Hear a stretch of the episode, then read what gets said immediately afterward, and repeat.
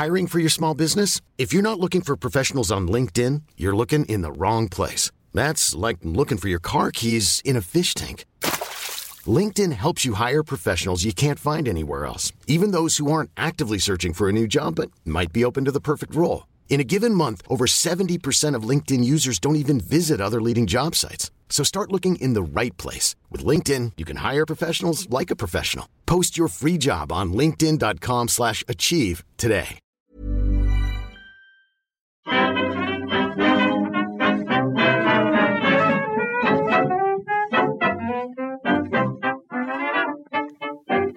Muy buenas amigas y amigos, bienvenidas y bienvenidos una semana más al podcast Reload, programa de videojuegos que hacemos desde anightgames.com. Mejor esta vez, se me va... voy cogiendo... A ver, va cogiendo su altura, pero es que es programa sobre videojuegos. Es que para, para muchos esto es el mood del programa, ¿sabes? Es verdad. Y, y cambia una palabra y es como, uff. Ah, yo he dicho de. Sí, Claro. has dicho de. Y es sobre. Tantos años, ¿eh? Y todavía me equivoco. Como quizá hayáis intuido ya, estoy acompañado, yo soy Víctor Martínez y estoy acompañado por Marta Trivi y Óscar Gómez. Hola, Víctor. Hola Víctor, ¿qué tal? ¿Cómo estás? Pues me he tomado un antihistamínico, un potente antihistamínico. Es posible que dentro de una hora esté tirado por el suelo delirando, como Zendaya en Euforia. No, no he visto Euforia, pero has visto que me gusta meter. Me gusta meter como. Yo he visto GIFs.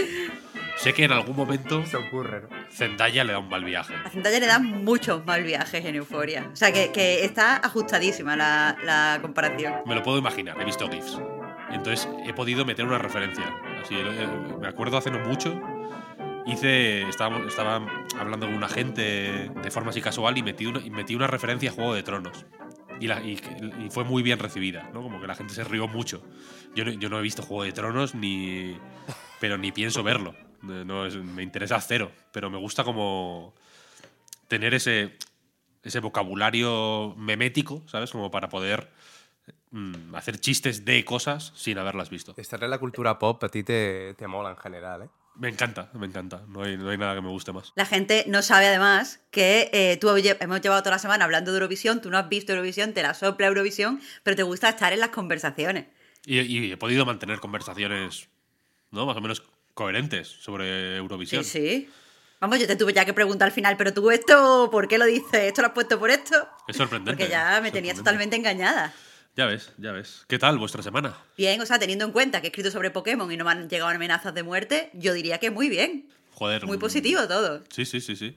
El balance positivo. ¿Y tú, Oscar, qué tal? Pues bueno, con la actualidad un poco paradilla, ¿no? Más allá de alguna compra que otra, la verdad es que ha estado un poco, un poco regulera. Pero bueno, por lo demás bien. Sí, esta semana vamos a por desplegar aquí un poco el menú de, del podcast Reload. Si queréis, vamos a repasar un poco por encima un par de cosillas que han ocurrido durante la semana, que creo que está bien comentarlas, así conocemos también la- el punto de vista de, de Oscar sobre alguna de ellas. Y después creo que podemos pasar a Pokémon. A mí me, interesa hablar de Pokémon, no solo del juego, que alguna impresión adicional daremos, ya hablamos sobre Pokémon la semana pasada, pero si os parece, podemos también eh, debatir un poco sobre Pokémon sobre la serie Pokémon, eh, así un poco más en general, si os parece. Me apetece, de hecho. Pa'lante. Así que si queréis, a ver, la noticia de la semana, yo creo que está claro que es que Sony compró a eh, Bungie, el estudio de Destiny, en su momento el estudio de Halo, por 3.600 millones de dólares. Es una compra que no pasa por hacer Destiny exclusivo, al menos de momento, vaya. Han dicho que Destiny, que los juegos de Bungie van a seguir siendo multiplataforma, que va a poder seguir autopublicando sus propios juegos Bungie. Y eh, ahora se supo que 1.200 de esos 3.600 millones se van a dedicar a mantener a la gente, a los empleados en el estudio, quieren retener ese talento. Y también que eh, la idea es, entiendo que no, no, el- no, no es 100% por esta compra, pero algo tendrá que ver. La idea es que Sony quiere sacar 10 juegos como servicio de aquí a 2026, Seis. creo que era. ¿Cómo lo veis? Oscar, sobre todo, ¿no? Que nosotros, Marta y yo lo hemos comentado ya en la, en la recarga activa, por ejemplo, pero tú creo que es la primera vez que te manifiestas a este respecto. Sí, sobre los juegos como servicio, en realidad no han dicho específicamente que ninguno de ellos sea como tal de, de Bungie, en realidad. Porque, porque, bueno, sí que estaban hablando de que están desarrollando una nueva IP, al menos una nueva IP, pero más allá de eso no, no han comentado que explícitamente vaya a estar ahí, pero bueno, siendo 10 de ellos, siendo uno además de Naughty Dog, en teoría, eh, yo creo que alguno acabará siendo de, de Bungie, por supuesto. Pero bueno, en cualquier caso, eh, a mí estas, estas compras me dan, me dan siempre un poco de, de respeto y de miedo casi, ¿no? Si, si, queremos verlo así, incluso la de, bueno, incluso, sobre todo, con la reciente de, de Microsoft y Activision. Que bueno, que por lo que se ha visto ni siquiera es que haya sido como tal una respuesta directa, porque se lleva fraguando unos mesecillos ya lo de, lo de Bungie. Pero bueno, lo que me consuela en ese sentido, más allá del miedo que me pueda dar, es precisamente el tema de, que todo va a seguir siendo multiplataforma en principio y va a seguir siendo un estudio independiente. Que al final es a lo que, pues no sé, a lo que se aspira, ¿no? Entiendo que es lo que aspiran los propios trabajadores. Y bueno, no sé, a mí me da la sensación de que, de que al final con las últimas compras que está haciendo Sony en general están un poquito mm, queriendo tocar un poco todos los palos que, que puedan, ¿no? Uh -huh. Un poco con, con Bluepoint o para hacer remakes, supongo, ¿no? Con Nixes para los ports a PC, que al final es en lo que también se están centrando últimamente. Y no sé, sí que parecía que les faltaba algo un poco más relacionado con los, los shooters en primera persona, ¿no? No sé si a la hora de hacer campañas o a la hora de, de juegos como servicio como tal, ¿no? Aunque, aunque ya digo que no dijeran explícitamente que, que fueran a hacer esto. Eh, y bueno, en ese sentido, pues yo creo que va a tirar por ahí, al final, por tocar un palo más. En este caso, pues los, los shooters en primera persona. Yo me fío de ellos, eh, en realidad, porque más allá de que yo no soy muy seguidor de Destiny, ni del primero ni del segundo, de hecho, eh, me compré el primero un tiempo después de que saliera y, y, me decepcionó un poquito se ve que para la gente que lo sigue activamente, el desarrollo de sus historias y de su lore está, está muy trabajado y, y, bueno, pues al final, si, vas a, si, van a salir buenos juegos de aquí, que al final es para lo que estamos, pues a tope con ello. Yo, eh, la verdad, me cuesta profundizar en, en, esta compra, más allá de, bueno, venga, cheese shooter en primera persona. Uh -huh. eh, pero la verdad es que, eh, ya que estamos hablando de esto, tenemos también que mencionar que Nintendo ha dicho que no, no tiene pensado eh, pues sumarse a este tipo de estrategia de crecimiento que pasan por la compra de estudios, porque la verdad es que cuando escuché la noticia eh, me pareció como, bueno, ya certificado, a partir de ahora solo vamos a poder hablar de, de la industria en términos de compra-venta, solo vamos a poder eh, hablar de la industria en términos de preocupación en cuanto a exclusividades y, no sé, hablar en unos términos que a mí personalmente no me interesan, pero tampoco me gustan. Eh, y sí que, creo que eh, por, por, equilibrar un poco todo hay que decir que Nintendo eso ha dicho que ellos no están interesados ahora mismo en crecer mediante la compra, sino que quieren reforzarse eh, internamente. Y recordemos que hace solo unos meses eh, conocíamos que para eso pues habían comprado otro edificio de oficinas, o sea que tienen como uh -huh. pensamiento de crecer bastante eso, otro edificio de oficinas y si no me equivoco habían alquilado también enfrente de las oficinas que tienen ahora otro espacio enormemente grande. Un parking, Entonces, eh... han alquilado unos coche, unas cocheras. no, puedo, puedo confirmar porque lo he buscado en Google que no son unas cocheras. Eh, primicia que damos aquí en anightgame.com. Pero, pero eso, me, me gusta que eh, haya esa variedad, que haya eh, pues empresas más uh -huh. centradas en crecer mediante la adquisición de talento, porque es notable eso, que, que recuerden que lo que han comprado al fin y al cabo es a unos desarrolladores con muchísima experiencia y que lo que quieren es explotar esa experiencia y por lo tanto si se van no van a poder hacerlo. Eh, está guay, bueno, que alguien quiera crecer, haya empresas que quieran crecer así, eh, pero también está guay que otros lo que quieran es hacer grande su propio nombre, o sea, crecer internamente de forma que sean eh, siempre Nintendo, que está guay.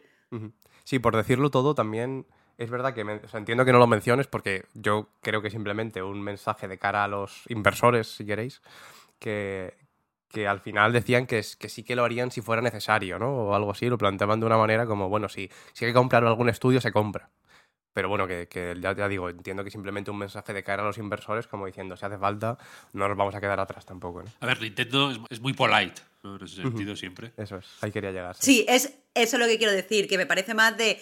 eh, no lo descartamos al 100%, por supuesto que no, porque dinero, no sé qué, pero que no lo vamos a hacer, porque Sí, sí. Así es como me cuando- suena es- leído, es vaya. como cuando yo le, cuando mi hijo se pone pesado y me dice, "Ah, vamos por aquí, vamos por aquí, yo le digo, sí, sí, luego, luego, luego vamos por aquí. Luego al final no vamos por ahí, ¿sabes? Es como-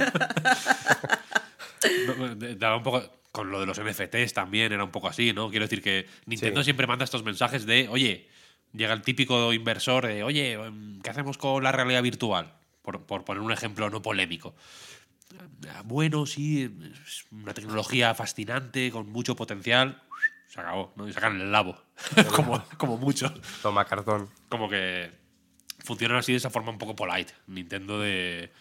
Sí, sí, pero bueno, a nuestro ritmo. Entiendo que Nintendo, pues en fin, eh, profundizaremos más en eso un poco más adelante, pero teniendo en cuenta, por ejemplo, hablando también de cosas de- de actualidad, eh, no solo las ventas de Switch, que son eh, brutales, que ya ha superado las de Wii, 103 pi- millones de consolas, ¿era? 103 millones de consolas. sí. Y las ventas de Pokémon Arceus, por ejemplo, que ya son 6,5 en una semana. No sé hasta qué punto están eh, pensando ahora en, en comprar estudios. No creo que lo necesiten, quiero decir. A ver, no lo necesitan porque no quieren. Quiero decir, sería muy fácil justificar eh, queremos comprar tal cosa porque queremos expandirnos hacia tal género, como hacen las demás compañías.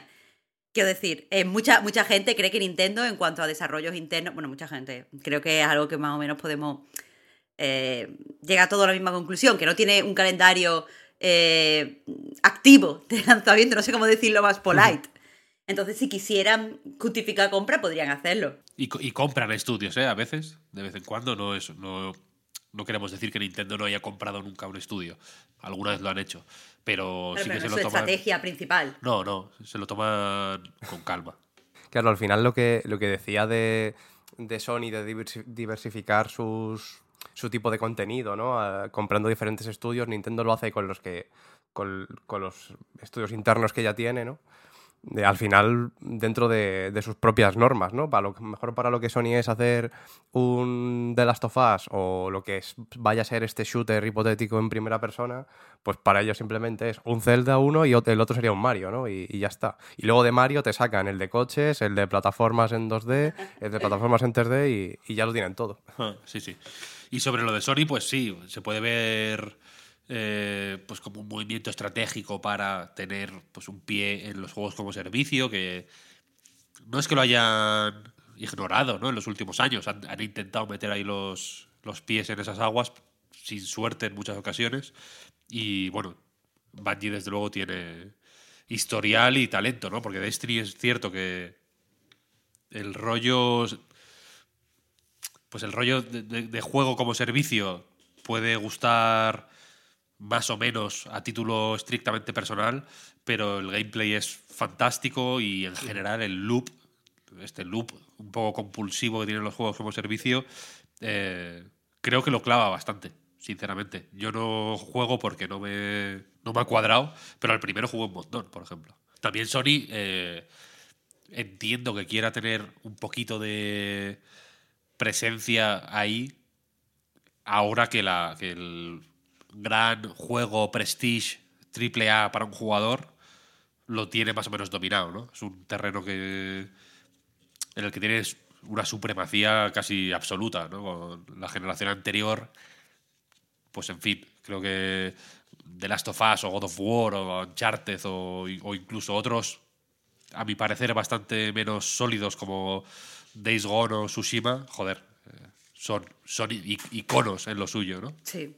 ¿Qué más? No sé si tenéis alguna noticia así grande que, que queráis comentar. El, el mes de febrero, yo fíjate que casi prefiero que sea tranqui. Yo creo que ya con lo que, con lo que se viene de lanzamientos habrá suficiente para, para llenar los podcasts, ¿eh? Ni Es que va a ser, claro, ahora tenemos, estamos ahí el. Tenemos el problema de que estamos justo en este programa que estamos grabando ahora, al, como en la frontera, porque tenemos ahí al caer Sifu, por ejemplo, Oli Oli, que luego lo comentaré un poquito más si queréis. Eh, pero también tenemos, yo qué sé, el Horizon al caer. La semana que viene sale uno. Marta sabe cuál es y Oscar también, porque os lo he. Os he hecho bien de spam sobre él. Que es mi juego favorito del año. de. Víctor. Ten- Tengo muchas ganas de ver cómo lo, cómo lo encaras en el podcast. ¿eh? Si es que quieres hablar de él, que entiendo que lo dices porque quieres hacerlo. Joder. Tengo, tengo que decirle a la gente que nos ha informado, o sea, nos ha hecho spam por, de él, por desgracia. O sea, que quiero que la gente entienda aquí el tono de lo que estamos hablando. No, no. Por suerte. Ya. La semana que viene, si Dios quiere, eh, el podcast será en directo. Esta semana no se ha podido porque quizá estáis notando en mi voz cierta posesión infernal. Booger possession. Pero la semana que viene lo voy a defender en, en directo. Os lo prometo, os lo prometo. Ujú. Hombre, desde luego interesante va a ser. Eso no te lo niego. Y bueno, y también se viene Da- Daylight 2 ya, se viene Hostia, es verdad. eh, en Elden Ring, que no sé si os suena, que sale creo que el día 25. No sé cuál es ese. ¿De qué va? Pues creo que de- eran plataformas o algo así, no estoy seguro. Un juego de cards. Y por lo demás, eso, la actualidad ha estado más bien paradita. Y lo que no ha estado paradito, si habéis estado atentos a- a- al oscuro mundo de Internet, posiblemente lo sepáis ya, es el campo de batalla cultural. No sé si lo sabéis, pero la guerra cultural es ahora lo más importante. ¿no? Y el campo de batalla, el, el- el campo de batalla donde se desarrolla este, este auténtico Battle Royale de la, de la eh, inteligencia eh, mundial, pues está siendo Pokémon. No sé si lo sabíais. Porque, joder, se ha hablado mucho de Pokémon esta, esta semana. Y si me preguntáis a mí, se ha, dicho, se ha dicho muy poca cosa inteligente sobre Pokémon. Por lo que Ha sea. habido mucho, ha habido mucho ruido sobre Pokémon y no tanto. Y no tanto. Joder, pues contenido interesante. Antes decía en la recarga activa que Arceus, en concreto, me parece un juego muy estimulante eh, sobre el que hablar. Creo que hay muchos temas eh, que se pueden tocar a partir de él. Da para eh, comentar muchísimas cosas. Ha habido mucho ruido. Y me gustaría, si os parece, a propuesta de, de Marta, no te quiero robar la idea para nada, eh, que habláramos un poquito de Pokémon, de forma sosegada y de forma respetuosa y de forma amplia también. Es decir, eh, eso significa que insulto sí, pero con cariñito. Ins- insultos wholesome. Tontín. Es decir, como eres, eres un, ta- un taradito, pero, pero no mucho. Eh, Eso es. No, a ver, eh, yo también estoy de acuerdo en que eh, este Pokémon Arceus es un juego que para mí eh, pues tiene muchos, muchos sitios donde rascar, tiene muchas cositas que analizar. eh, y eh, como tú has dicho, no, no estoy viendo ese análisis. No, o sea, me, pre- me preguntaba en mi, en mi propio texto, en el texto que he publicado en Anite, en el análisis, eh, que cuando Pokémon volvería a ser un, yo qué sé, como un juego, una saga, eh, que, que- fuera influyente en la industria desde el punto de vista cultural, porque muchas veces hablamos de Pokémon y, lo, y tenemos que hablarlo casi por obligación en términos de remakes que hacen tanto dinero o juegos que baten no sé cuántos récords. Pero a mí, eh, evidentemente, como analista cultural, ese, ese, pues es- es- esa forma de acercarse a la saga me da pereza y sé que se hace así porque no hay otra forma, teniendo en cuenta lo poco que ha innovado Pokémon, pero a mí personalmente no, no me gusta y a mí, por mucho que, que gane una saga, por mucho dinero que, que le entre a los desarrolladores, si eso es lo único que se puede decir sobre ello, a mí me parece que está mu- muerto, que, que el interés o tu influencia está muerta, aunque económicamente no lo esté.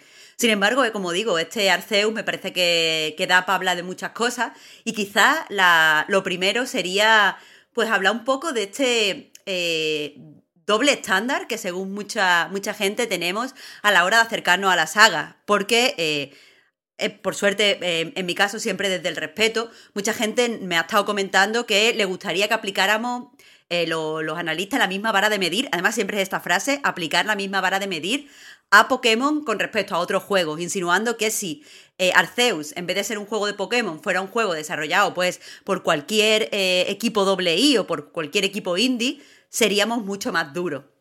Eh, y la verdad es que, a pesar de que es un, me parece, por el hecho de que mucha gente utilice esta misma expresión, me parece un argumento de esto que la gente suelta simplemente porque lo ha escuchado antes, que no está demasiado meditado, porque si no tú muchas veces cuando, cuando un argumento es tuyo propio, eh, por mucho que digas lo mismo que otra persona, no lo dices en las mismas palabras. palabras. Claro, claro. Yo me di cuenta de eso mucho eh, cuando a veces no entiendo a Víctor. Eh, o, Víctor me está diciendo algo y yo a lo mejor pienso lo mismo, pero yo no lo habría expresado así, eh, pues muchas veces me, doy cuenta de eso, cada uno nos formamos a través de las palabras unos argumentos llenos de matices. Bueno, esto es otro tema. Eh, el lenguaje, qué movida. El caso es que eso, creo que la gente simplemente lo, lo dice no como un argumento, sino como una forma de expresar la idea de me parece, a mí esto me parece una mierda, creo que simplemente os gusta porque es Pokémon. Y ese es como todo el argumento. Son gente a lo mejor que algunas habrá jugado y otras no, pero creo que no, no hacer, eh, formar un argumentario a partir de eso. Pero yo de todos modos he intentado tomármelo en serio y me pregunto a mí misma, eh, ¿tenemos una vara diferente de medir para Pokémon con respecto a otros juegos? Y sobre todo, eh, mi, mi interés estaba en, ¿eso importa realmente? Porque quiero decir, voy a considerar que tengo una vara diferente de medir, porque es, po- es posible. Y si esta gente me lo está diciendo, puede ser. Pues voy a, admitir que tengo una vara diferente de, me- de medir para Pokémon con respecto a otro juego. Eh, técnicamente eh, no me parece malo, porque al fin de cuentas, joder, hemos aceptado que las, los análisis de juegos son subjetivos, hemos aceptado que, eh, que, bueno, que los analistas y los críticos somos mm, personas subjetivas con preferencias y con, eh, pues no sé, con, con personalidad que influye eh, y, con, y con un background cultural que nos influye a la hora de acercarnos a los juegos. Es evidente que si una saga, en mi caso además, me ha servido de puerta a los videojuegos, el primer juego, mm, o sea, el primer juego que, que- jugué de una forma social fue el Pokémon Azul. Entonces, para mí es un juego muy, muy, muy importante. Eh, pues eso, ¿qué, problema habría? ¿O por qué sería malo que yo tuviera en cuenta mi background cultural, que tuviera eh, en cuenta mi, mi- mi, eh, cercanía emocional a la saga a la hora de evaluarla? Personalmente, yo creo que eso no hace mi análisis peor, haría mi análisis mejor. eh, y lo haría subjetivo en otras formas de lo que sería subjetivo una persona que este sea su primer Pokémon. Además, me parece un poco como cruel. O sea, cuando, cuando entré, por ejemplo, en Anais, mucha gente me decía, pero tú no puedes mm, hablar de esto porque nunca has jugado a no sé qué. Pero, o sea, entonces deberíamos, deberíamos o sea, valoramos que la gente tenga eh, cierta experiencia con las franquicias. Deberíamos de valorarlo, creo, en todas las ocasiones. Pero después, eh, pues, mm, negando la mayor, o sea, diciendo, pues no, no creo que tenga otra vara de medir con Pokémon respecto al resto de juegos, eh, me- me he puesto a reflexionar sobre si realmente le pondría peor nota al juego de ser un indie. Y honestamente creo que le pondría más nota al juego de ser un indie, porque crea un lore, crea un universo. Es que muchas veces creo que pasamos por encima de ciertas cosas que hace Pokémon simplemente porque ya pertenecen a la saga y lo hemos visto en otras eh, anteriores entregas. Eh, pero, pero joder, Pokémon tiene, tiene muchísimos defectos, ¿vale? Pero creas que no, tiene una, un, un lore que permanece y una serie de ideas que intenta comunicar más mal que bien, pero bueno, tiene esas ideas que intenta comunicar a través de los diferentes pues, equipos y los diferentes grupos. Tiene todos estos Pokémon, eh, con, o sea, con todas las reglas, con sus naturalezas y las reglas que todos ya conocemos y arrastramos de un juego para otro. Eso es súper difícil de implementar. Y Y una, una cosa, ahora que comentas esto, hay una cosa bastante increíble que si os acordáis hay un Pokémon que es un llavero, que vuela. ¿No? O sea, quiero decir, no encue- que en el blanco y negro creo que lo metieron. Sí, creo que sí. No sé ni cómo se llama.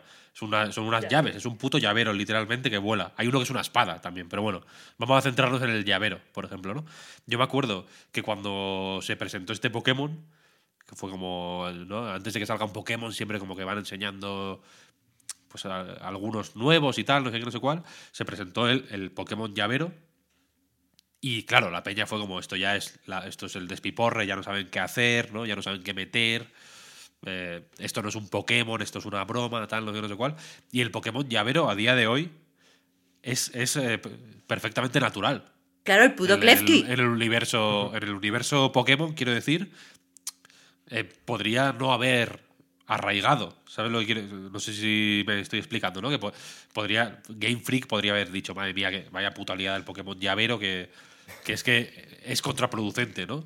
Tenerlo nos hace más daño que quitarlo. ¿no? Si lo quitáramos, si hiciéramos que en el universo Pokémon se extinguen estos, estos llaveros, sería mejor. Pero es que no. O sea, ¿sabes? Es una parte ya eh, como, como, como, Pikachu del, del, universo Pokémon. Y, tiene un mérito. Es verdad que hay cosas criticables y cualquier crítica bien presentada y bien argumentada creo que es eh, aceptable y razonable, pero, pero creo que es relativamente fácil eso, subestimar el mérito de, de como dices, joder, haber desplegado todo esto y seguir desplegándolo cada X años con, una solvencia y una efectividad, joder, sorprendentes, ¿eh? Claro, es que se, se nos olvida, que es al final a lo que iba, que Pokémon y, enormes partes de su historia y de su lore son cultura popular que va más allá del videojuego. Porque yo, hubo una época en la que me preguntaba, joder, los niños, es que yo no tengo contacto con niños, ahora, bueno, con mi ahijado de vez en cuando, pero no tengo ningún contacto con niños. Eh, yo me preguntaba, joder, los niños, los niños saben qué es Pokémon, los niños conocen a los Pokémon y, joder, claro que lo conocen. O sea, Pikachu, o sea, no tienes que jugar a videojuegos para saber quién es Pikachu, para saber que Eevee se transforma con piedras de evolución, para saber esto, para saber lo otro, para saber cómo funciona un juego de Pokémon. Es que es cultura pop. Entonces, eh, si, si ahora tú me dices que aparece un indie de la nada y te crea un puñetero producto que traspasa la frontera del videojuego para sentarse en la cultura pop, es que le pondría, eh, no sé, más de un 10, un 10, 10, 10, 10, 10, 10, 10, porque eso eh, no, no es sencillo. Entonces, joder, eh, yo no digo que los juegos de Pokémon, o sea, que, que el Arceus, por ejemplo, por centrarnos ya, me parezca un juego perfecto. Pero joder, no lo hagamos tampoco, o sea, vamos, si, si buscamos una supuesta, que yo, yo eso no lo busco, pero que entiendo que hay gente que busca como acercarnos con la máxima objetividad posible al análisis cultural, que bueno, eso es otro debate para otro momento. Eh, pero para hacerlo tenemos que hacerlo desde la justicia, de decir que el background que tiene Pokémon y Game Freak es algo muy valorable. Y, que, bueno, se puede valorar en positivo y en negativo, pero, pero muchas veces solo se valora en negativo, yo la primera, sin acordarnos de todo su, su valor en positivo.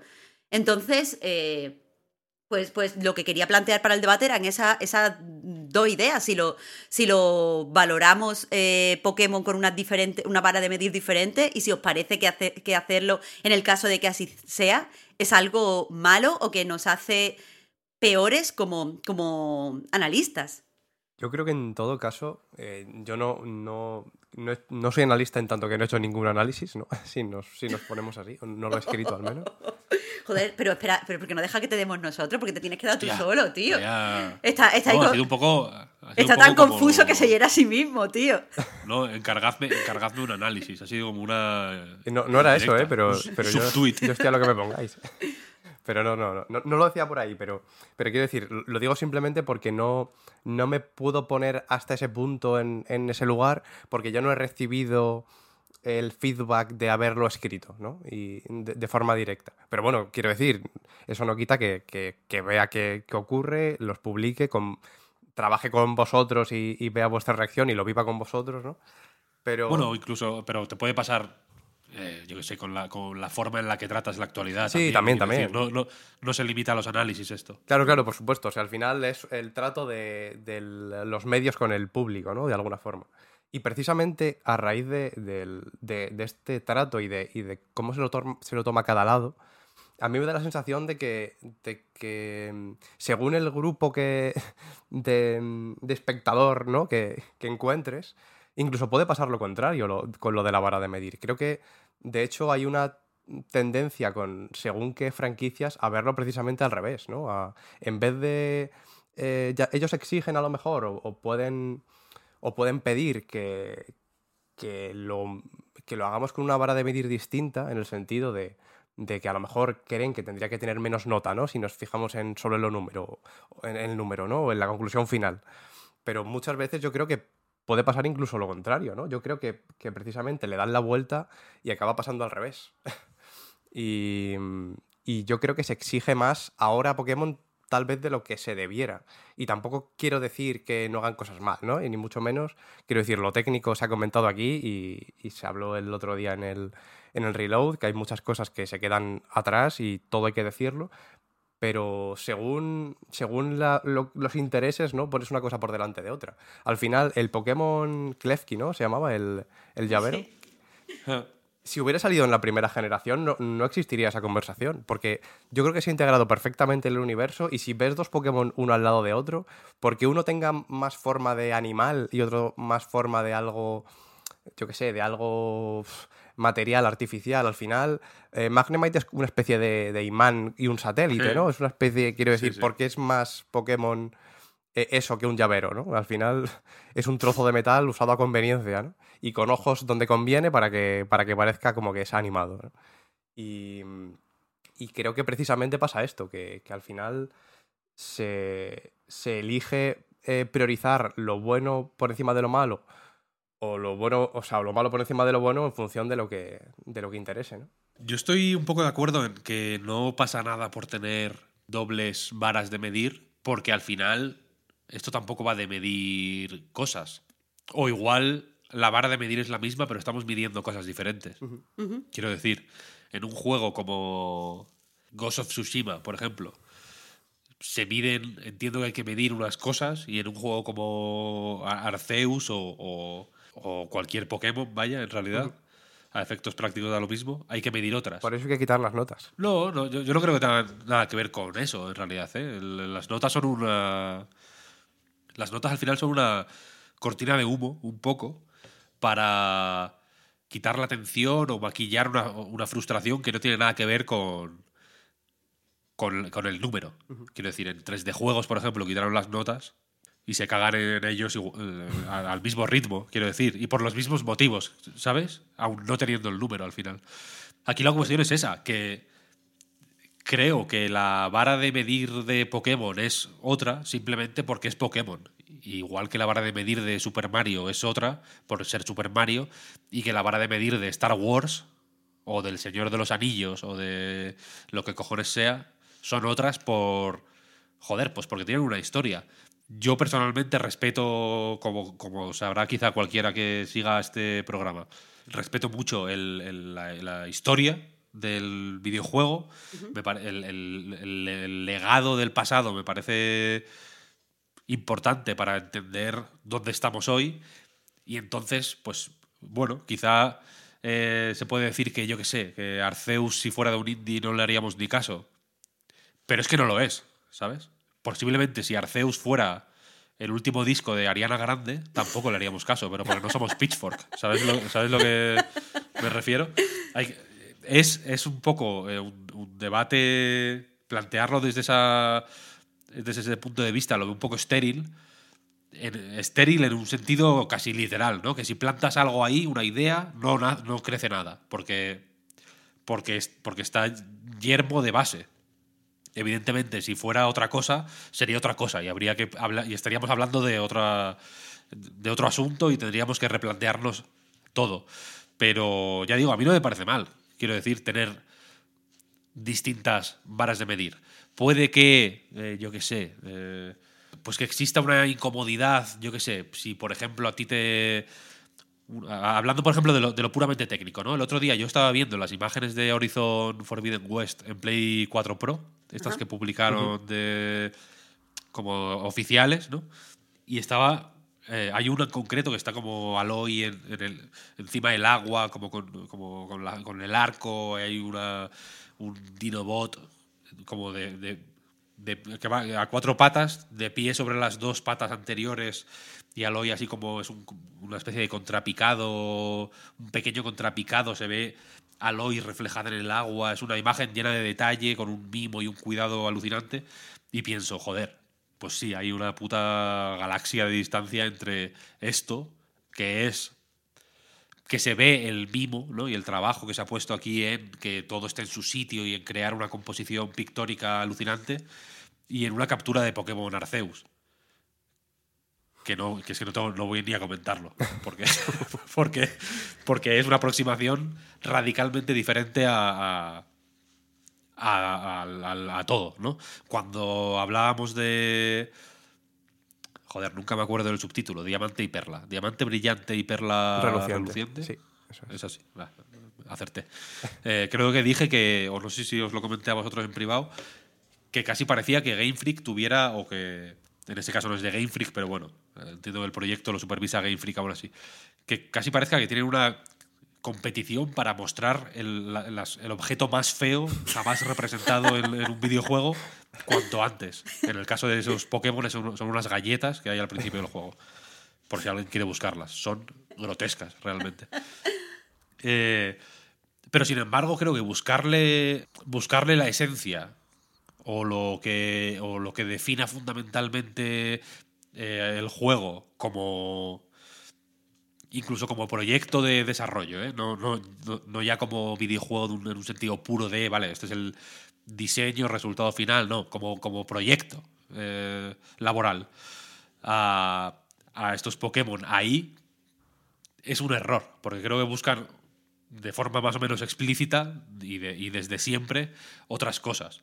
Y que bueno, que, admitimos todo el tiempo eh, como jugadores que los videojuegos es un medio multidisciplinar, que, que aúna pues eh, la parte interactiva, el vídeo, el audio, la narrativa, la no sé qué, la no sé cuánto, y que muchas veces eh, la combinación de estas cosas nos puede provocar sensaciones que van más allá de lo que se puede ver del juego en un tráiler. Quiero decir, no me escondo que a mí Pokémon me está pareciendo divertido, o sea, me está gustando jugar Arceus. Evidentemente, por el porqué de lo que me está gustando jugar no se ve en un tráiler, no se ve en un gameplay eh, y no se ve eh, en una captura. Porque va más allá de lo visual, va más allá de que yo explique la estructura o explique cómo se desarrolla el loop jugable, va más allá de que yo lo compare con Breath of the Wild y diga que su mundo está muerto. todas esas cosas que son verdad, todas esas críticas que puedo verter sobre el arte, sobre eh, las dinámicas que se establecen en su mundo, sobre cómo se contradice en sí misma la narrativa, sobre eh, lo rígido que en realidad resulta después de estar tantas horas el núcleo jugable, sobre todas estas críticas eh, son tan ciertas como el hecho de que la combinación de todos los factores que hacen Arceus a mí me divierte. Entonces, el problema es que, bueno, hay, hay varios, varios problemas, pero por un lado, yo entiendo que la gente que, sea, hay, gente que le pide cosas diferentes a los videojuegos y hay gente que eh, pues le pide eh, mucho a la vertiente tecnológica. Y evidentemente para esa gente eh, le puede parecer muy injusto que haya tanta, tanta ruido alrededor de, Pokémon. Pero es que eso, es que tenemos que entender, o sea, tenemos que como que, o sea, creo también que lo que pasa en videojuegos es que todo el mundo tiene que opinar de todo todo el tiempo. pero no, no como eso se dice en general, sino que eh, estamos acostumbrados a que haya como lanzamientos grandes y, a sentirnos un poco desplazados si no estamos en, ese, en esa onda. Yo, por ejemplo, cuando salga el Den Ring, pues veré a todo el mundo jugando y yo diré, pues nada, pues aquí estoy yo con mis mierdas. Eh, y evidentemente a nadie le gusta quedarse fuera. Pero tenemos que entender que eh, los videojuegos tienen ya tanto subgénero y, y, atraen a la gente por tantas cosas diferentes y, y, las sensaciones que producen vienen de tantas combinaciones y tanto, tanto elementos funcionando en conjunto de maneras muy complejas que eh, hay algo que para nosotros, aunque no lo entendamos, para otra gente le funciona. Entonces, deberíamos eso como una base, que, toda la comunidad tenga esa base eh, a la, o sea, para, para, por lo menos no poder despreciar las opiniones de los demás. No sé si, si me estoy explicando. que, que, yo entiendo que hay mucha gente que ve Pokémon feo y es imposible que se metan en un juego feo. Y, entiendo que hay gente que se está quedando fuera de, esto que para nosotros no está, o para mí no, no quiero meter a nadie más, me está resultando tan divertido. Y evidentemente esa gente se siente alienada y desplazada. Pero es que los videojuegos ya no son... Eh, o sea, la industria ha crecido de, forma que ya no hay un lanzamiento tocho al mes y todos tenemos que estar dentro o simplemente no te gustan los videojuegos. Ahora tenemos que entender que hay gente de todo tipo jugando a todo tipo de juegos y los juegos son cada vez más complejos, cada vez más sofisticados. Y por lo tanto, eh, analizarlos cada vez es algo... Eh, más eh, amplio y que se pueda hacer con más tipos de, aproximaciones. Entonces, el resumen que quiero hacer aquí simplemente es, coño, vamos a no insultarnos. Que es que parece que tenga, que, es que es muy fuerte que tenga que llegar, o sea, tenga que, armar un argumento para decir, no insultemos a la peña y, vamos a pasarlo bien todos, por favor. Eso, eso, eso ante todo, lo primero. Ante todo, mucha calma. Pero, fíjate, dos, dos cosas sobre esto que has dicho. La primera es que efectivamente los videojuegos son suficientemente complejos como para que se puedan decir muchas cosas sobre ellas, sobre ellos, y yo me pregunto, igual no es fallo nuestro o, lo podemos considerar un fracaso parcial, al menos, el no saber transmitir esto en, en los análisis mismos, en, nuestras reseñas, en nuestras críticas, ¿sabes? La, la- esta multi. Esta faceta, esta faceta multicapa de los videojuegos y esta jerarquía variable de prioridades, ¿sabes? Entiendo que evi- evidentemente Pokémon Arceus no tiene las mismas prioridades que Elden Ring o que Horizon Forbidden West, por ejemplo, ¿no? Y, no- y no saber nosotros eh, transmitirlo esto de una manera suficientemente eh, elocuente y coherente y comprensible puede ser un o puede ser visto como un error por lo- nuestro, quiero decir, como, como una flaqueza. A ver, esa, es una, esa es pensaré. la primera de las. Esa es la primera. Te, te voy a dejar un poco más tiempo para que, para que pienses en ello. Y la segunda es que quizá eh, la gente que. La industria del videojuego en general eh, motiva esto, ¿no? Entonces hay una relación ahí un poco eh, tóxica, si me preguntas a mí, en la que casi tenemos que defendernos de los propios videojuegos. Pero si te identificas como fan de, fan de Pokémon, fan de Super Mario, yo puedo, si alguien me dice, oye, tú eres fan de Super Mario, yo no le diría, te, rajo la cara. sé que esto, sé que eh, el rollo de la prensa fan, todo esto es un poco polémico y un poco eh, espinoso, pero bueno, yo también creo que he hecho méritos suficientes para que la gente me considere fan de Super Mario sin que, sin que tenga yo que, que pedir perdón por nada, vaya, o que, o que avergonzarme, ¿no?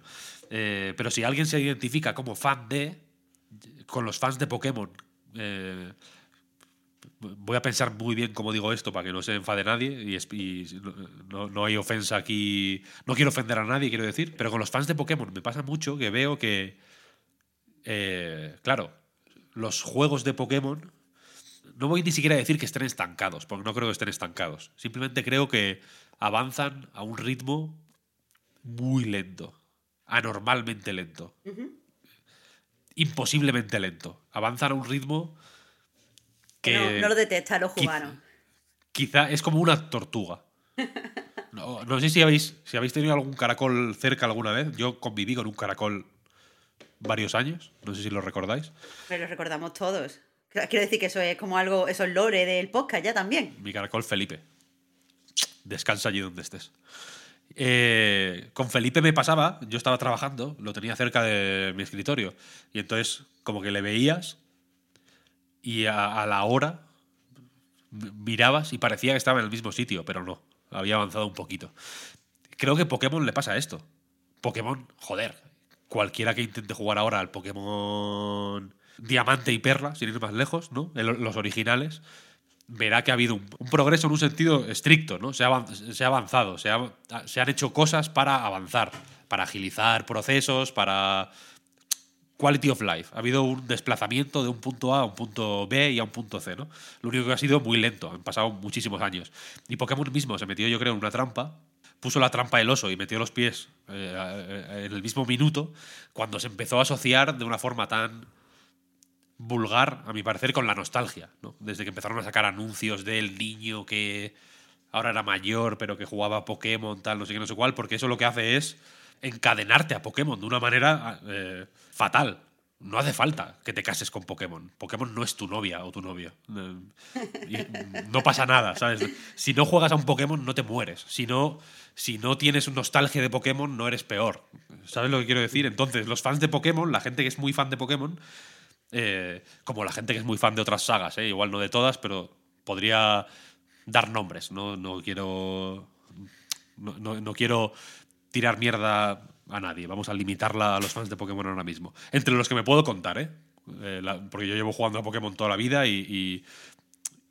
y con Arceus, insisto, mi, idea era no jugarlo porque era como, mira, para llevarme más disgustos, eh, paso. Y aquí tengo la caja delante, la estoy viendo ahora mismo y- y la miro y me, da, y me da gustito, ¿sabes? La veo y digo, joder, un Pokémon nuevo, qué guay.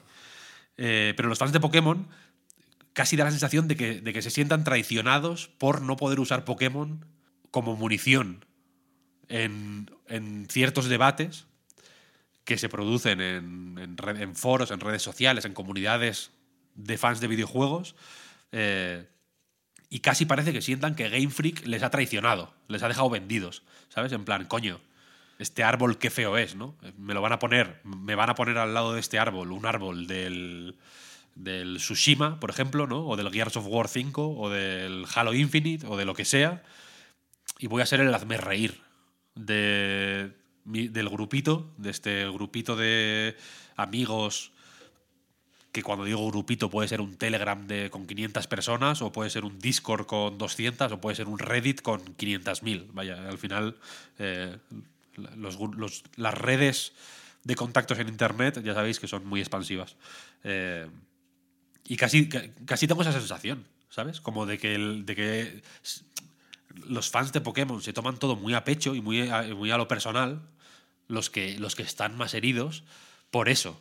Porque es como, joder, queremos. Eh, porque luego la gente juega a Pokémon y les gustan, quiero decir. La, peña luego es como, hostia, sí, el Pokémon Espada, qué, joder, qué asco, vomitivo, vaya puto juego enfermizo. 70 horas. Es asqueroso, claro, 85 horas. Te sale en el puto, en el puto resumen anual de la Switch, te sale el, primero o el segundo. Me veo, me veo en esta imagen y no me gusta, ¿eh? Sí, sí. Y, y, lo, lo digo porque yo también. Yo fui el primero que, hecho pestes de, de, Pokémon Espada y Escudo por los gráficos. Y quizá fue un poco por eso que dices de que tenía que opinar. Porque francamente, es que me gustaría no, no, decir nada. A veces, a veces estoy jugando a, un juego de Pokémon y pienso, es que me la suda como se vean. Como si, como si va a, a 3 frames por segundo. Como si los putos árboles los han comprado en la tienda de Unity. Es que me da igual, ¿sabes? Porque lo que. Porque el disfrute o el interés que le encuentro eh, va por otro lado.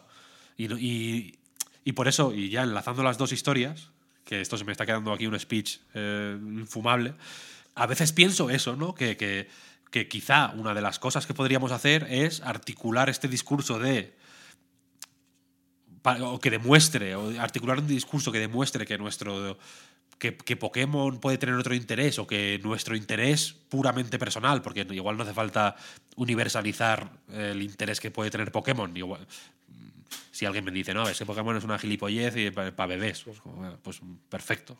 es que me da, igual, no, voy a perder ni un segundo eh, discutiendo esa afirmación porque me da lo mismo. Creo que, está, creo no estamos hablando de eso, vaya.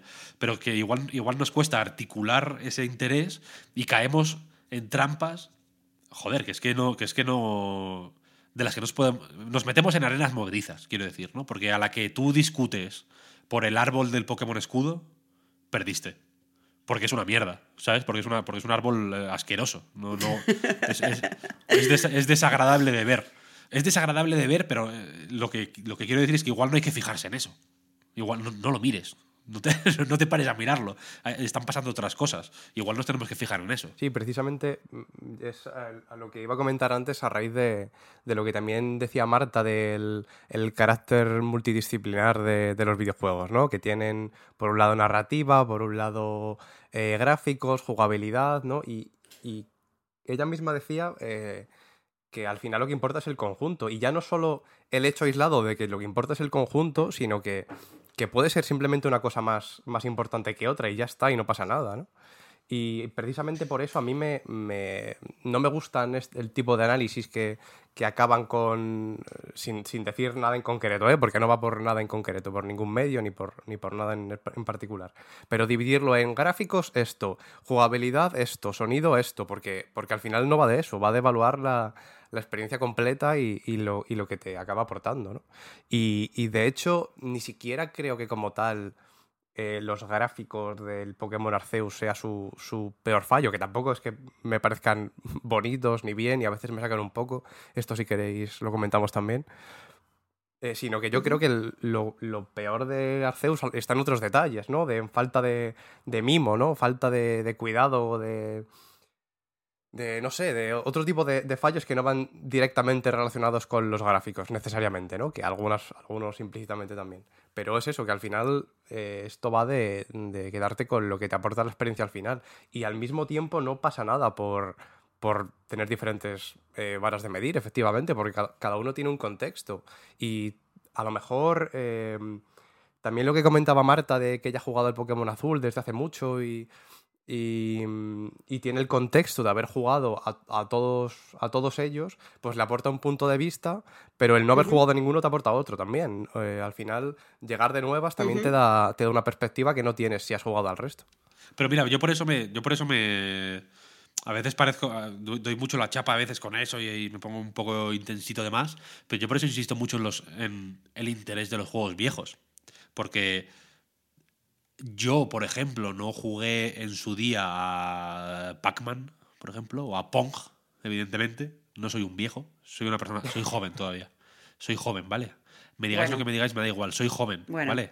Haters, soy joven. Ahora una hora aquí discutiendo que soy joven.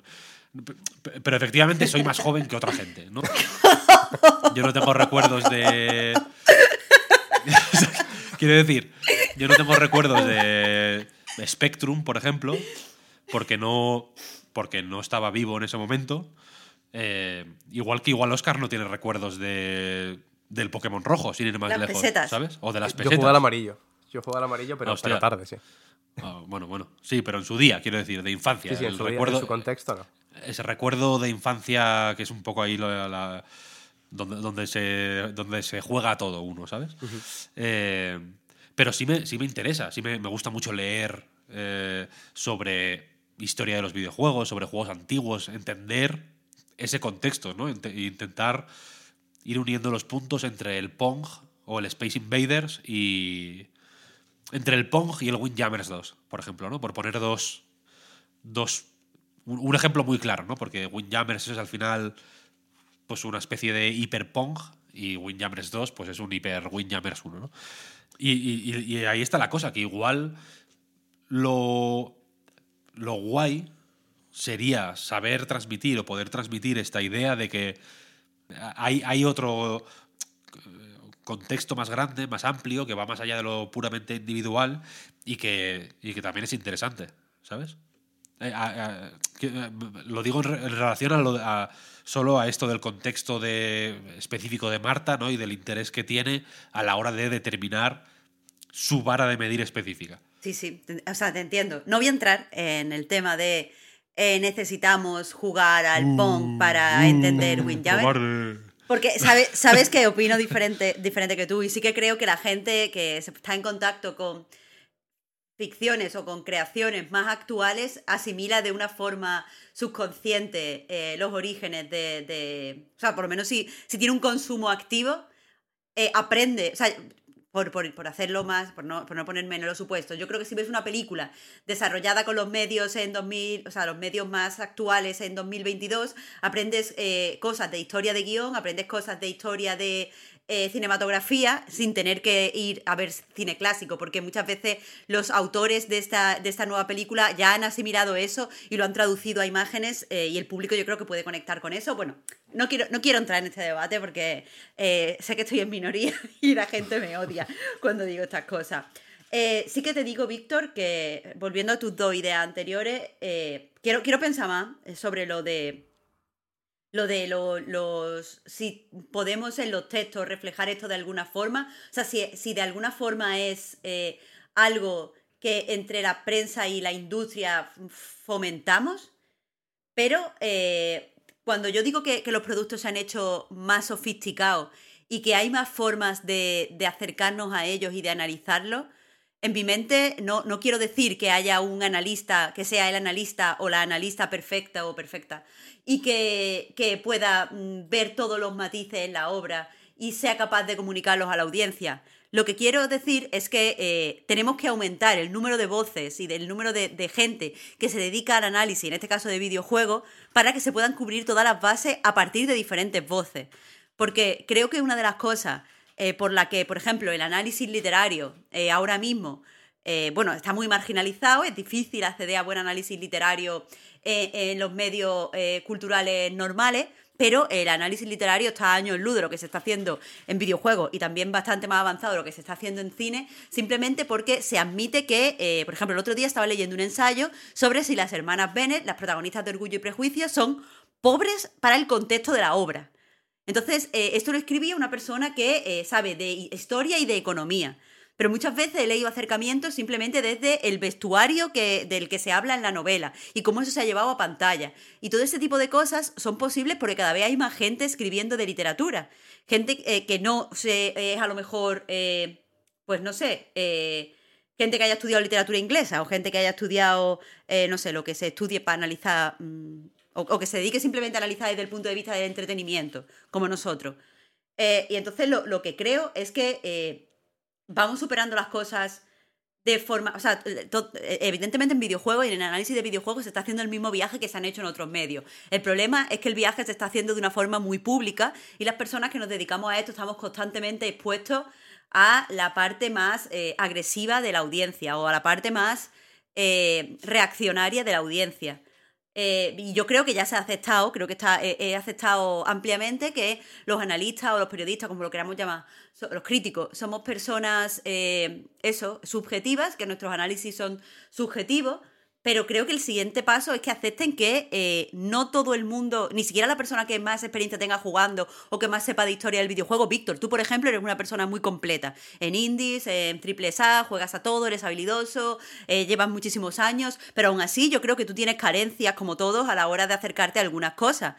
Eh, entonces, igual que, quedó demostrado que no solo los, eh, por ejemplo, los programadores, la gente que sepa mucho de tecnología, pueden ser los únicos que analicen videojuegos, y eh, ahora, ahora se está demostrando que incluso la gente que sabe mucho de historia de videojuegos y de diseño de videojuegos tienen, tienen pues, mm, carencias en sus análisis, creo que, eso, que ahora tenemos que aceptar que tiene que entrar gente de, muchas, de muchos sitios y que todos los análisis, y que no, hay una, no, existe el análisis o sea, no, debemos aspirar a crear un análisis completo, sino que tenemos que, mm, aspirar a eh, crear análisis parciales y profundos en los campos en los que mm. sepamos hacerlo.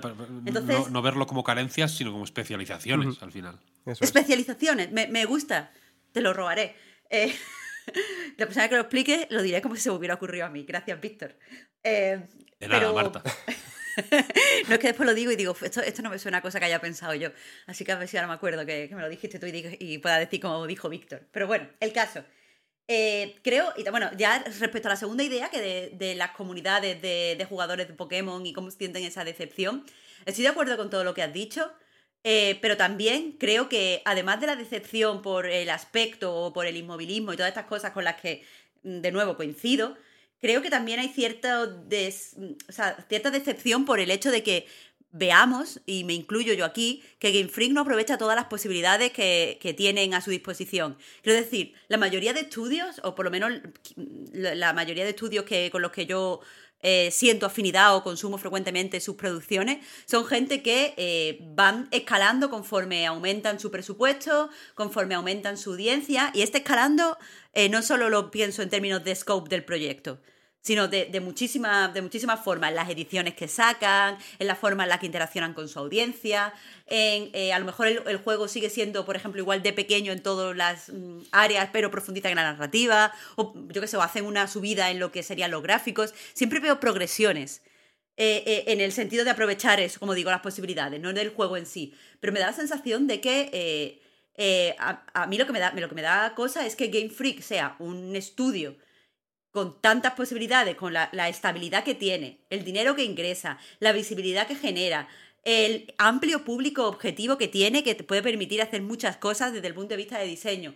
Y sin embargo, no eh, tiren, o sea, no crezcan en ninguna de, de las áreas que te, o sea, que te permitiría toda esa, todos esos privilegios, por decirlo de una forma que nos podamos entender todo. A mí eso es lo que me decepciona. Pero si el juego fuera inmovilista, en cierto sentido, o, avanzara a su ritmo, pero yo viera que, que estaba intentando hacer eh, estaba intentando aprovechar lo que tiene, quizás no me quejaría tanto. Estoy pensando, por ejemplo, ahora, por ejemplo, en Concerned Pay.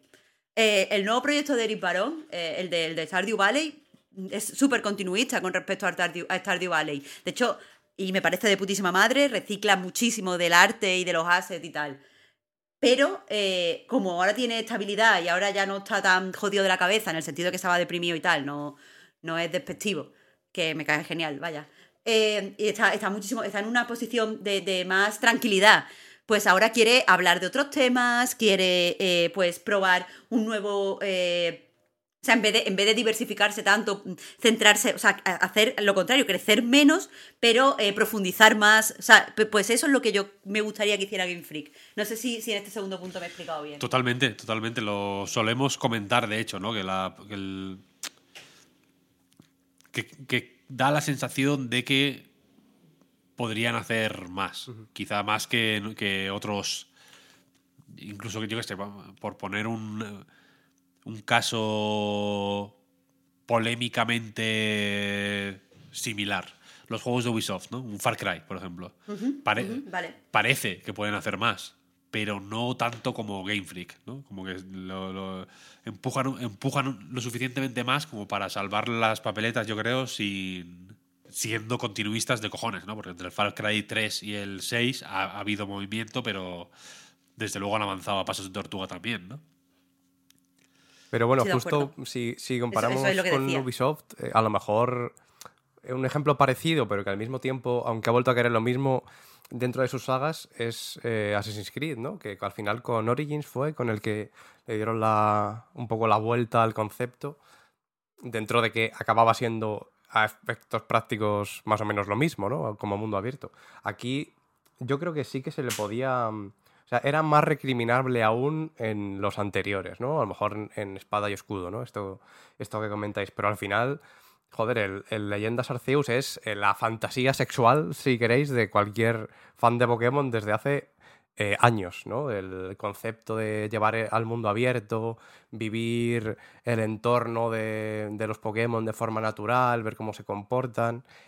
Es eso, pero efectivamente es que no sé, parece fácil, que a lo mejor caemos también un poco en, en, eso de mala manera nosotros también, parece fácil pensar en, formas de, que sea mejor, ¿no? O de, es que le falta esto, pero al final es lo que es, ¿no? Es, lo que hemos comentado alguna vez de que no, no podemos hablar de lo que no es un juego, solo podemos hablar de lo que es el juego. O debemos, ¿no? Pero... Y que, yo no, y que yo tampoco creo que...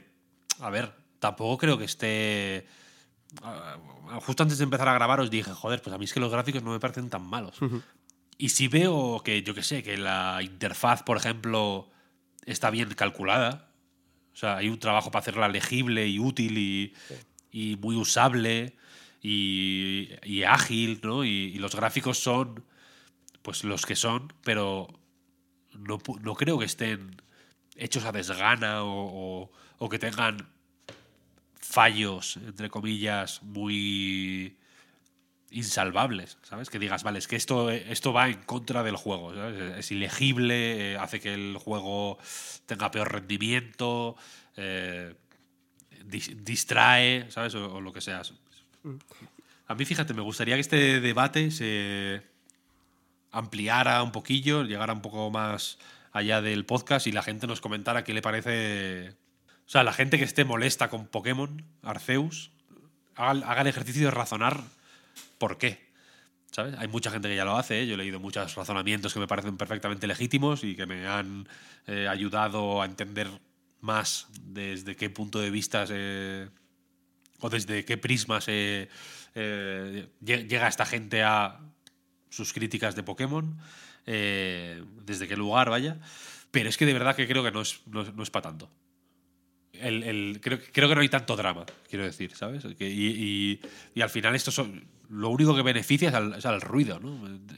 Es, lo que me da la sensación. Sí, yo creo que la crítica más entendible de esto ya no es que no sea para tanto, que probablemente no lo sea, sino que podría, ser, podría verse mejor, ¿no? Entonces, en tanto que podría verse mejor porque tienen los recursos para hacerlo, entiendo que, que eso de base pues, pues moleste, ¿no? Que por cierto, eh, lo del ruido tiene toda la razón. Hay mucha gente que creo, o sea, hay, evidentemente muchísimas personas que tienen eh, una. que plantean oposiciones a, Pokémon Arceus que son súper legítimas, como tú dices, y están súper bien razonadas. También hay gente que la expresa simplemente porque le, cansan y porque. O sea, porque le cansa Pokémon Arceus porque visualmente no le llama, y eso también es súper legítimo. Eh, creo que se puede opinar de algo eh, no en profundidad, pero sí que se puede opinar de algo sin jugar y tal. Pero dos cosas también te digo. Eh, a este ruido y a, la situación que tenemos ahora mismo con, con, Pokémon y por lo que no se puede hacer una charla eh, profunda y una charla sosegada es, por un lado, porque hay mucha gente que, está obligada a hacer análisis y hacer opiniones en el minuto uno desde que sale el juego y no eh, Pokémon Arceus tiene como una, unas primeras horas muy de la mano, muy cerradas, muy rígidas. Entonces, eh, hay mucha gente que ha tenido que opinar en base. O sea, ¿por qué? Porque cuanto antes opina, antes se posiciona y todo este tipo de cosas que ya sabemos. Entonces, eh, pues eso, eso, eso sí que contribuye al ruido y me parece aún más eh, grave, si es que tenemos que añadirle grave- gravedad a algo, que lo de tener diferentes varas de medir.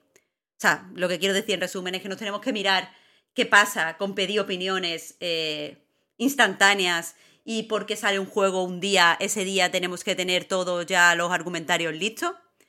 Pero también eh, creo que lo que hace que no se pueda profundizar con, mm, con, con algunas personas, no con muchas, a los que no les gusta la saga, es que creo que hay cierto público que quiere ver Pokémon fracasar. ¿No tenéis esa opinión? Porque genera una visceralidad, creo. Una saga que a fin de cuentas, joder, es para niños. Es para niños y para sus fans, que sus fans son muchos, entre los que me incluyo. Eh, pero, pero genera antipatía, genera antipatía. Y a mí, si ya que hacemos petición a la gente, me gustaría que alguien me, me explicara el, el deseo de ver fracasar a la saga. Es por la antipatía que genera. Yo creo que viene un poco de, de- de que a la gente le genera antipatía el tema por, porque a lo mejor cuando salió, salieron los primeros estaban un poco fuera, de, fuera del- de la onda porque no tenían la consola, porque no pudieron jugar por el motivo que sea o porque no les interesaba simplemente. Y entonces la saga se ido evolucionando con los años y, y yo creo que lo ven como algo cansino, ¿no? Al final... eh, no, no digo que esté justificado, ¿eh? por supuesto, simplemente digo que es algo que, que llevan oyendo desde hace un montón de años y como a ellos no les genera interés, pues, pues no sé, es inservible, ¿no? Como el, al final lo de criticar lo mainstream por ser mainstream. Ya, eh, o sea, es, cierto, es cierto.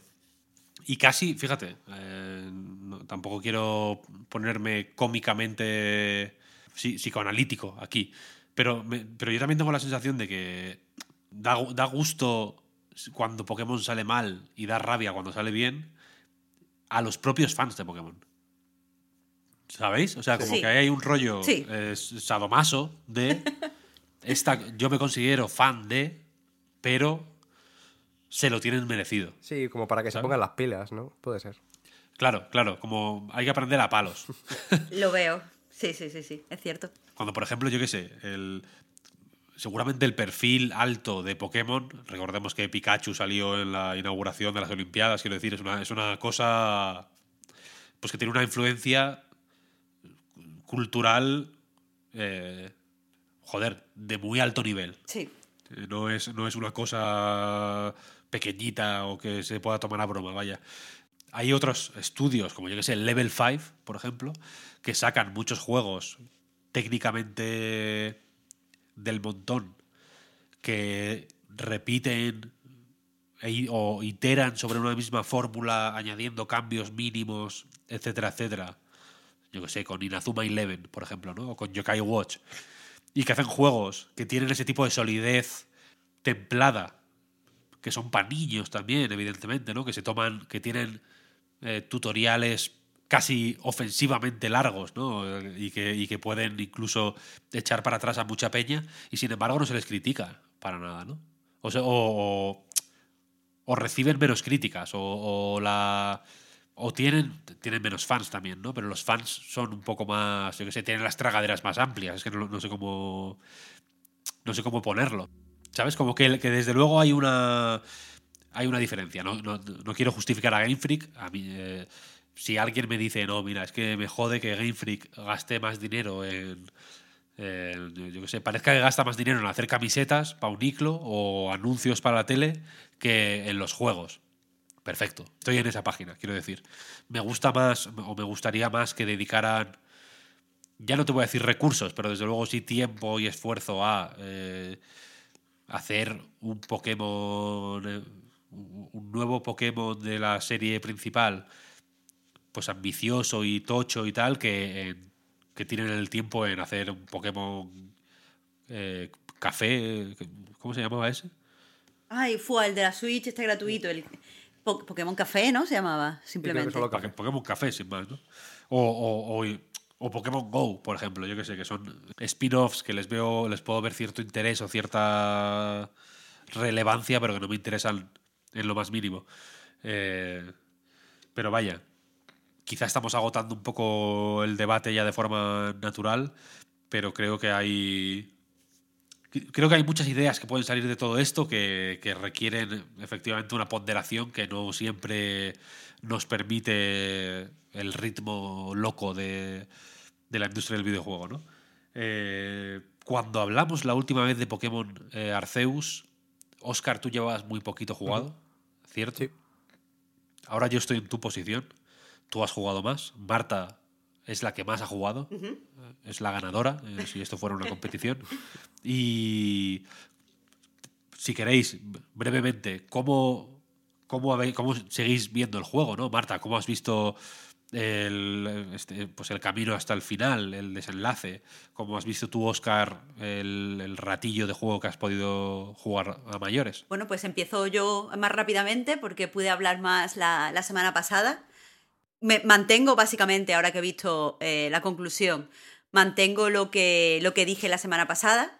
Añado que ahora que he tenido que jugar en, en tiempo de trabajo y he tenido que meterme caña para ir terminando, he tenido que avanzar la historia lo más rápido que pueda, aconsejo a la gente que lo juegue a su ritmo, que, porque he notado bastante diferencia en mi experiencia cuando lo jugué tranquila en fin de semana a cuando lo jugué ya deprisa y corriendo para sacar el texto para, para Night. O sea, eh, para mí ha sido mejor, eh, eh, me, ha puesto de mejor cara el juego cuanto más tiempo le he podido dedicar y eso creo que dice mucho. Añadir a lo que dije la semana pasada, pues simplemente que, bueno, algo que he hablado con Oscar, ahora tú profundizas si quieres en eso, Oscar, pero que básicamente, aunque hay muchas ideas ingeniosas y chulas de cara a la interacción con el, con el menú, por ejemplo, ya, ya dije que ahora en los combates se puede lanzar directamente la Pokéball, sí que es cierto que eh, la- el mapeado de los controles lo dijo, eh, lo, confirmé con Oscar, que no era cosa mía, eh, es, es, no, no está del todo lo pulido que debería y mm, en toda mi, mi experiencia con el juego, en toda mi partida, no me he terminado de acostumbrar a eh, pues ciertas cosas que todo el tiempo hacía que cometiera errores, como muchas veces quería lanzar un Pokémon y lanzaba una Pokéball, muchas veces quería lanzar una Pokéball y lanzaba eh, una valla, otras veces quería lanzar, yo qué sé, ¿sabes? Ese tipo de, cosas.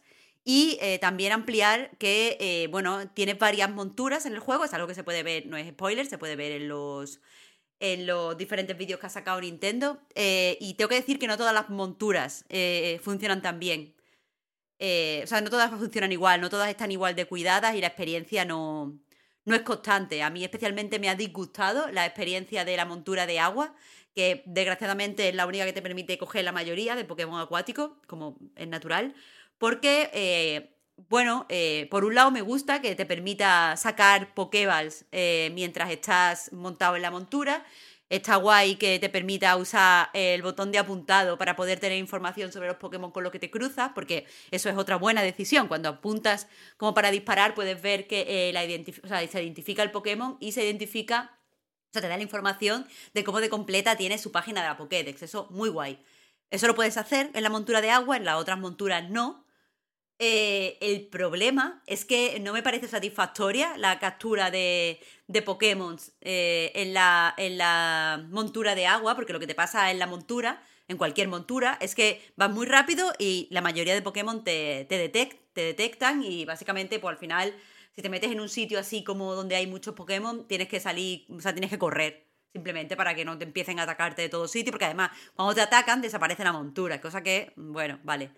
Eh, pues con la, con la montura de agua, eh, yo personalmente he encontrado que no me gusta capturar Pokémon, no me gusta combatir, eh, así que creo que debería haber sido pues un poco diferente.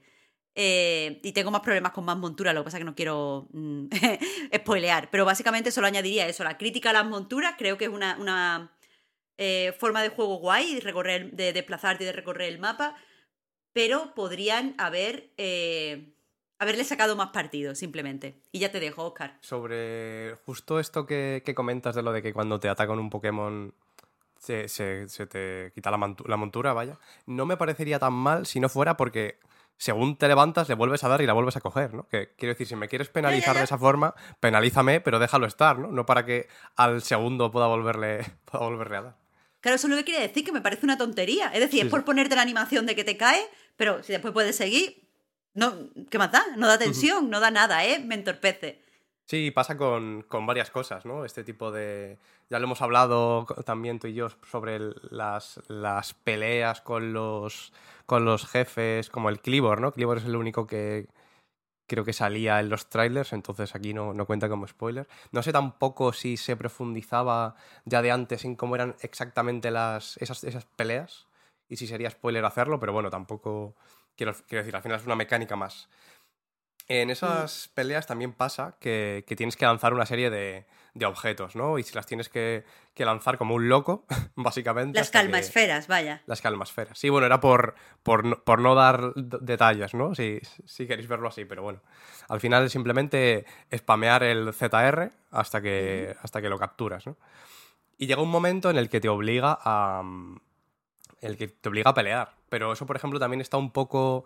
un poco raro gestionado porque eh, te obliga, pero si tú no lo lanzas, o sea, te sale incluso el icono, te dice, lanza el Pokémon ahora para combatir. Quiero decirte, Sí. en teoría es una imposición. Pero si simplemente dejas de hacerlo, el combate se, se transforma en spamear el botón. Y no combatir, ¿no? que- Entiendo que, es, que te saca a ti mismo de la onda no hacerlo, ¿no? Pero, pero entonces no me des la posibilidad. Si quieres, oblígame a hacerlo, pero, pero no. O sea, oblígame de verdad, ¿no? No simplemente poniéndome el mensaje, pero el combate se transforma en una cosa un poco, un poco rara, ¿no? Claro, es que, a ver, el combate con los jefes tiene cuatro fases. O sea, como que vemos la, la línea de vida, no, no sé cómo explicarlo de otra forma, eh, partida en cuatro. Porque da la sensación que son cuatro fases. Yo cuando lo vi la primera vez esperaba que fueran dos fases de lanzar calma esferas eh, y entre medias, bueno, lanzar calma esfera y esquivar, porque tienes que esquivar los ataques de los Pokémon, y entre medias lanzar tu equipo y luchar.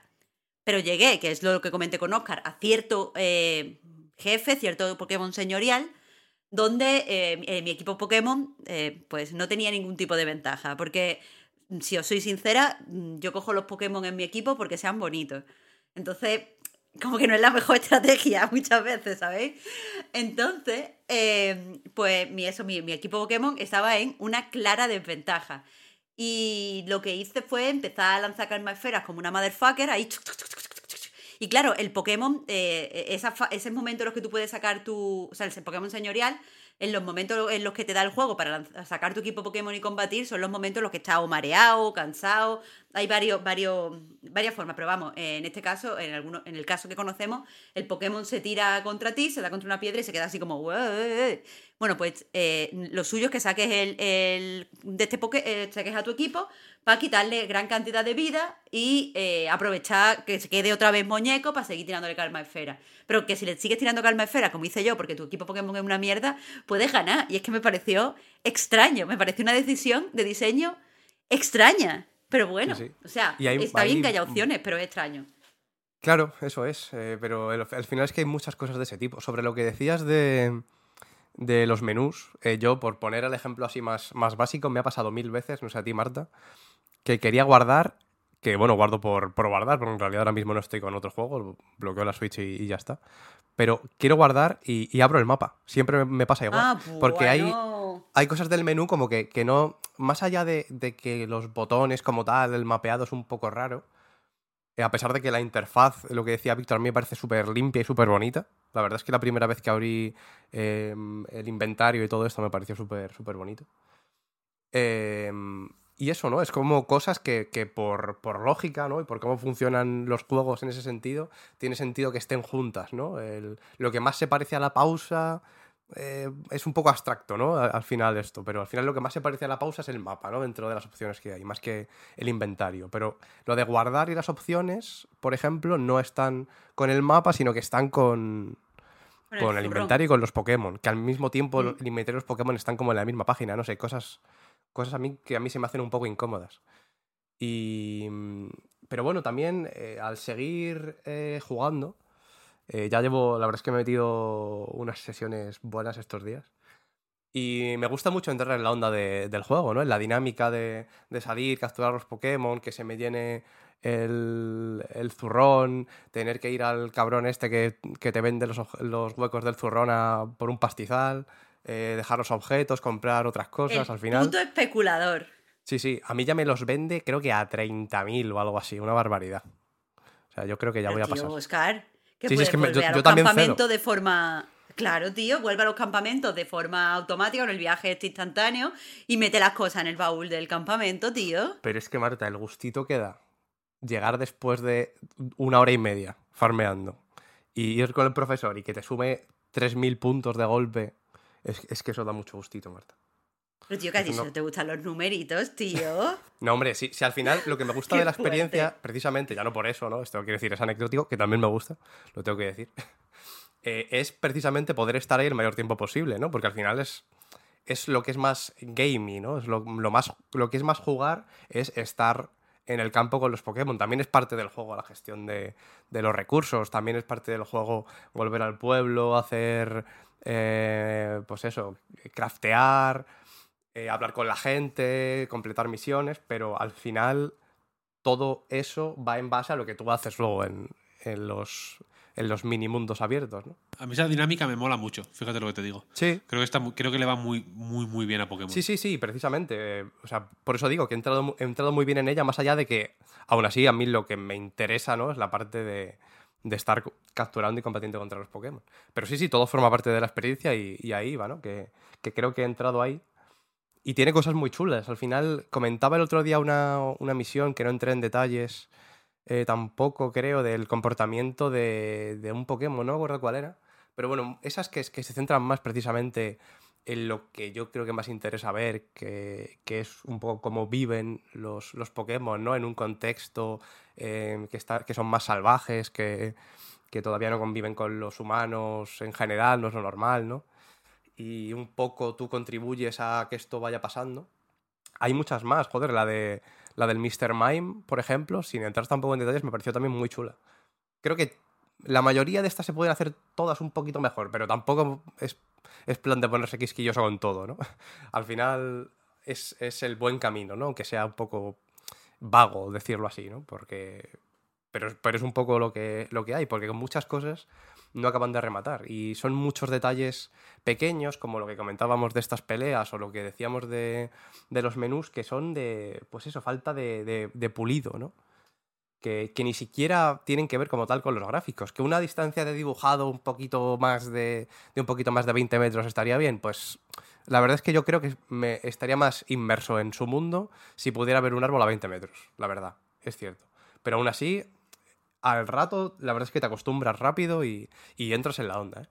Pero, pero es eso, faltan yo creo que algunas cosillas para acabar de pulirlo. Yo podido jugar poquito, me llegó tarde el juego. mm, He podido jugar muy poquito. Poquito más del tutorial, que es cierto que es un poco más pesado de la cuenta. Pero en general la dinámica de. Esta que comentas de eh, tener una base concreta, el refrescón un poco del gameplay que gire más alrededor de objetivos a lo Monster Hunter.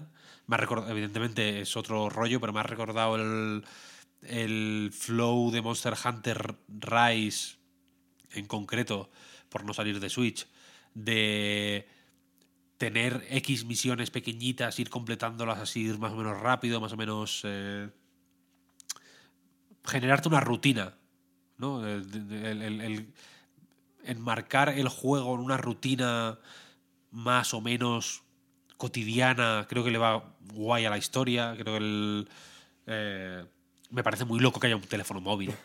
Y que, y que el profesor eh, Lavender se llama. Sí. El- Que por cierto, qué gracioso está localizado, ¿eh? A mí por lo menos me hace gracia. Sí, Sí. en general lo de Nintendo está todo muy bien localizado en esto. Al principio, o sea, dice dos frases el profesor Lavender este, que, me- que se me han quedado grabadas y que, y que en lo que a mí respecta pasan a los anales de la historia de los videojuegos. Una es, me enrollo más que una celosía. Sí, Ya me callo, al- me enrollo más que una celosía. Eh, y la otra es eh, como una puerta y él dice como una muerta. No, no creo, o sea, eso es demasiado heavy, ¿no? va por ahí. Bueno, el caso es que está todo el rato diciendo expresiones mal. Claro, eso No es. lo sabe. es Sí, expresiones sí, sí. mal. Todo el rato refranes, Eh, expresiones, eh. formas de hablar, todo como mezclado entre sí. Ese gimmick está bien traído. Y la otra es que el cabrón ve el teléfono móvil y no se sorprende, ¿no? O sea, siempre es como, imagínate que imagínate que vas a la Edad Media y, y le enseñas un móvil a alguien, ¿no? ¿Cómo reaccionaría un campesino de la Edad Media, de la, de la época feudal? ¿Cómo le, le- le haces un selfie, ¿no? ¿Qué- Pues aquí qué- tenemos el resultado, que es que le daré igual. Porque, porque Víctor, si quieres reacción, te tienes que ir a la serie Misfit, donde una persona tira un móvil en el despacho de Hitler y lo- los alemanes ganan la Segunda Guerra Mundial. Ah, hostia, que- gracias al móvil. Claro, claro. Ven el móvil y, y sacan la tecnología. Pero vamos, que eso, que es que el juego tiene esas cositas, que el profesor la va a vender, más adelante tiene una cámara de fotos, ¿eh? O sea, que la, la saca, empieza a hacer fotos como, oh, oh, oh, y es como, vamos a ver, por Sí, favor, hay un ¿eh? estudio fotográfico, sí, hay cosas un poco, Sí, un sí, poco sí. raras. ¿eh? En general, en fin, seguiré, seguiré informando. Ya digo que tengo ganas de hablar de Arceus. Igual ya para otro podcast entero no da, pero seguiré informando. Pero eh, lo que quiero decir es que me mola el rollo, no sé cómo decirlo, de, de juego un poco compulsivo de ir eh, marcando casillas. Creo que le va guay. Creo que usado en cierta... Usado con cabeza no está, no está mal. Y si os parece, me gustaría comentar un par de cositas sobre Olioli World, que si bien es cierto que ya hablamos de él hace un par de semanas, se han levantado los embargos de análisis y tengo un par de comentarios que hacer sobre el juego. Cuando esto se publique, faltará un día para que todo el mundo lo esté jugando. Entiendo que es pertinente dedicarle unos minutitos. La cuestión, Only Only World. Juego de skate, etcétera, etcétera. Podéis consultar el podcast reload de Season 13, Episode 20, o sea, 20. 18, podría ser. El 18, 17, por ahí. El que hacemos el avance es un juego, un arcade de skate magnífico, totalmente. Como parafraseando al Puy, es, una, es un rayo de luz en el medievo por el que estamos, que estamos atravesando ahora mismo. Y quería comentar precisamente un cambio que parece que puede parecer pequeño, pero que para mi gusto es fundamental y que tiene que ver con el daily. Para que lo tengamos presente, el daily grind era un modo en los Olioli originales en el que tenías que eh, pues hacer la máxima puntuación posible, como en general en el juego, ¿no? Pero el nivel en el que competías contra todo el mundo era eh, único de ese día. Se generaba, entiendo que más o menos al azar, eh, uno al día y era común a toda la gente que competía, al menos en la misma plataforma. No recuerdo si era cross-platform o no. da lo mismo. La cosa es que había ese nivel, tú podías practicar tantas veces como quisieras lo que ibas a hacer y cuando te veías pues ya ready para matar, le dabas a iniciar eh, partida buena, vaya, y, y lo que sacaras en, esa, en ese intento final era lo que se marcaba en, el leaderboard, ¿no?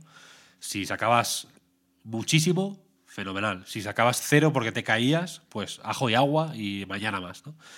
Era una forma de jugar muy guay porque, eh, claro, yo le dedicaba 10, 15 minutos al día, jugabas un poquito, practicabas, lo intentabas, eh, pues, pues la definitiva, salía bien, salía mal, y otra cosa mariposa. Eh, lo podías hacer en el váter, eh, en el bus, donde te saliera un poco de los huevos, daba igual. Era una cosa que tenía como mucha tensión y que era en, en muy poquito tiempo condensaba muchos, muchas emociones, vaya, pero tampoco era gran cosa, ¿no? Porque al día siguiente había otro y ya. En Only Only World no hay Daily Grind, pero sí que hay lo que llaman la liga, que es una competición también diaria, pero que se organiza en temporadas. Hay una. No sé, no sé cuánto dura cada temporada. Durante la review ha habido temporadas más cortas y más largas. No sé exactamente cómo se.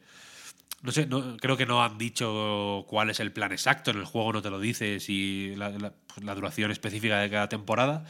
Pero eso, tiene una duración limitada. No sé si una semana, dos, lo que sea. Durante esta temporada, tú vas ascendiendo de rango. Empiezas en bronce 1, bronce 2, bronce 3, plata 1, plata 2, plata 3, como en el LOL y como en todos los juegos de este estilo, ¿no? Y a medida que avanzas, cada, cada rango tiene una tabla de puntuaciones específica y compites contra gente que está en ese rango, ¿no? A medida que avanzas los niveles son un poco más complicados, eh, la gente que compite pues es un poco más pro. Es un sistema guay, está bien pensado. Eh, pero ¿qué pasa? Que no se registra solo una puntuación, tú no puedes...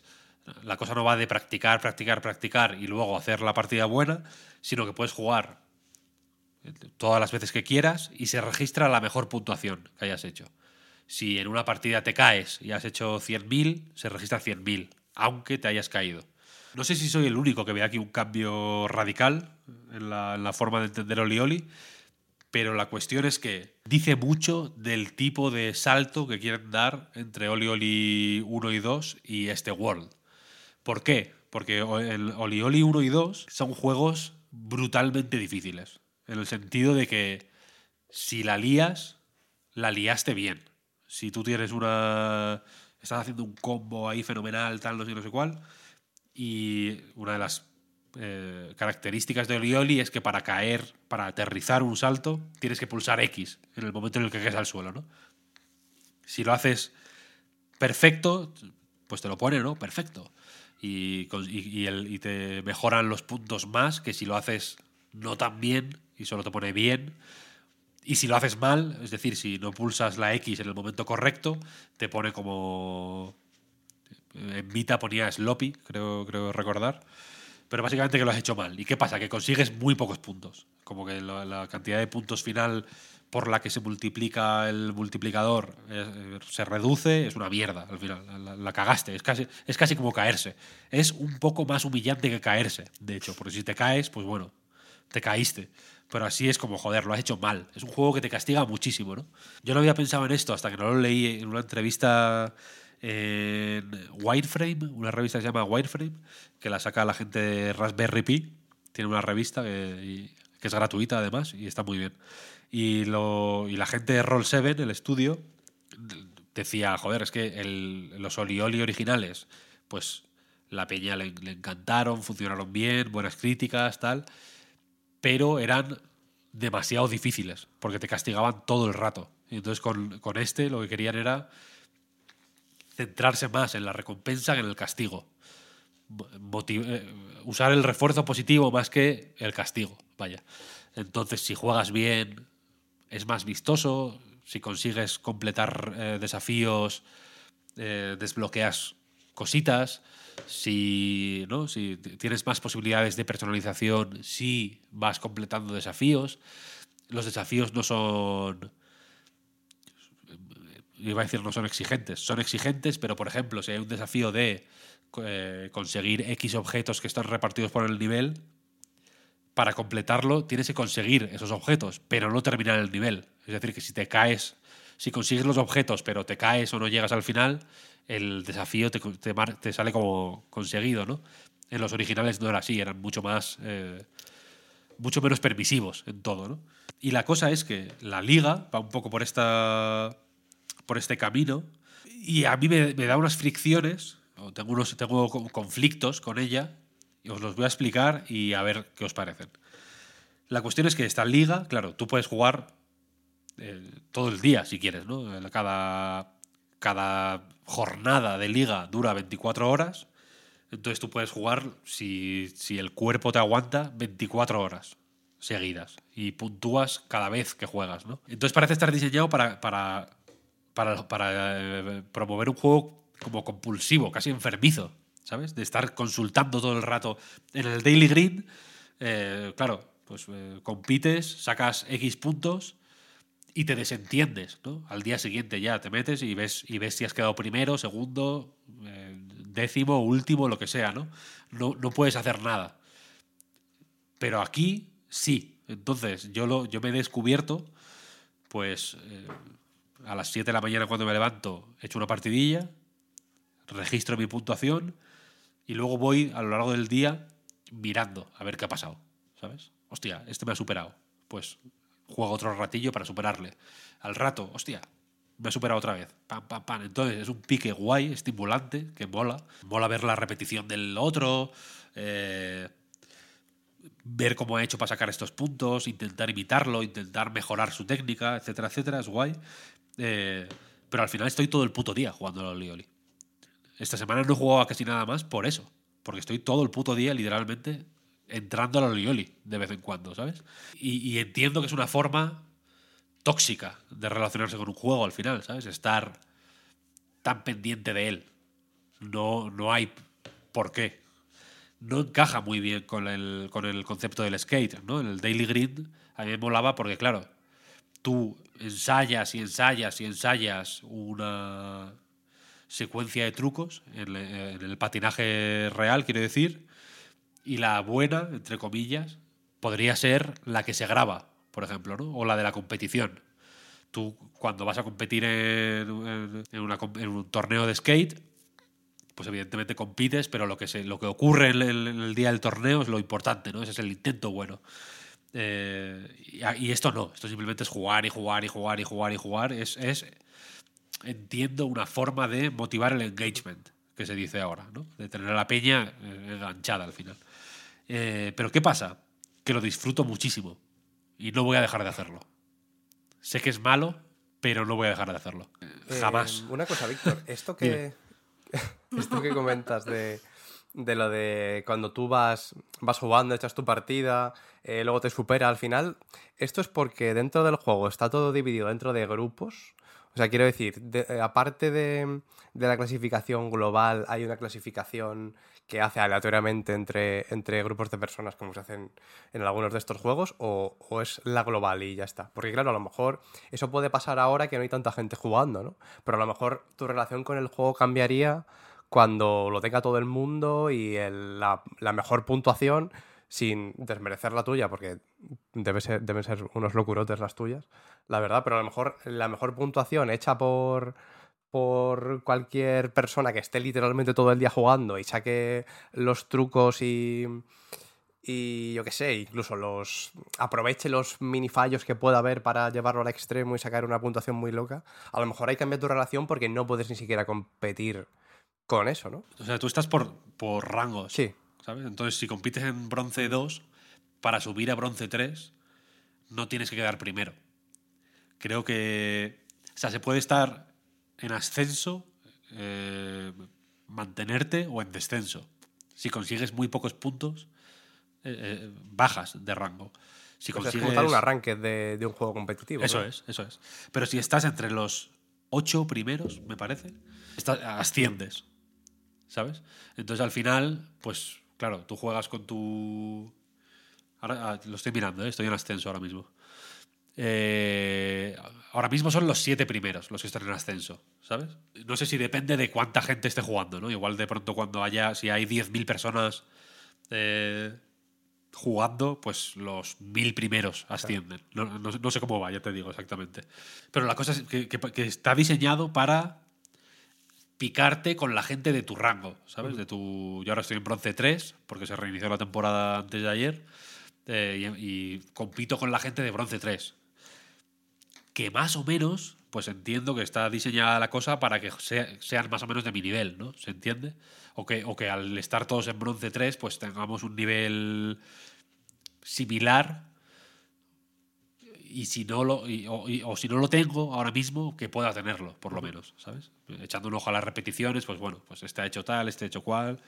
Siempre habrá flipados que hagan la de Dios pero pero yo supongo que está pensado para que te junte con Peña que Sí, pero bueno, al principio pues que más o menos puedes puedes llegar a donde están Pero al ellos. principio de las temporadas, al final, en este tipo de juegos acaba pasando que, que claro, al principio estáis todos en el, en el rango más bajo, pero en ese mismo rango pues habrá un poco de todo, ¿no? Al reiniciarse cada, cada temporada. Pero luego a lo mejor no es así. Sí, ya, ya te digo, no lo sé, porque como no se han Claro. reiniciado en, en condiciones normales, pues ha- habrá que ir viendo cómo se desarrolla.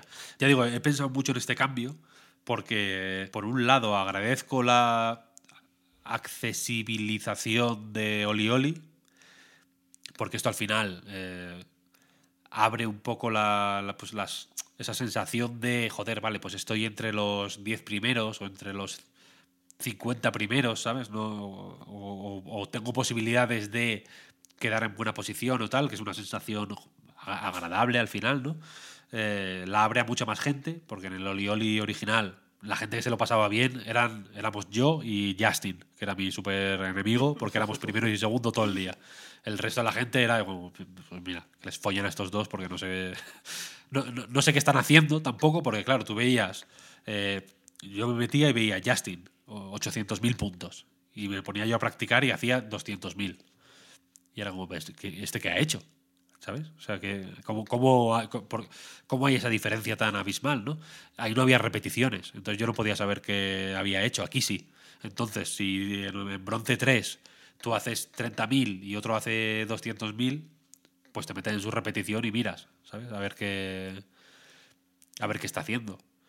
O sea, que quiero decir que tiene herramientas para acercarte a, pues en fin, a una forma de jugar que, que igual al principio te parece muy inaccesible, pero que poco a poco, bueno, eh, entre el juego, entre el modo campaña, que es muy agradable para enseñarte a jugar y tal, y, estas repeticiones y tal, creo que hay, hay herramientas para acceder al juego de una forma más eh, pues un poco más suave y más, y más agradable. ¿no? Y al final el motivo por el que me ha eh, encantado Oli Oli Wall es, es ese, ¿sabes?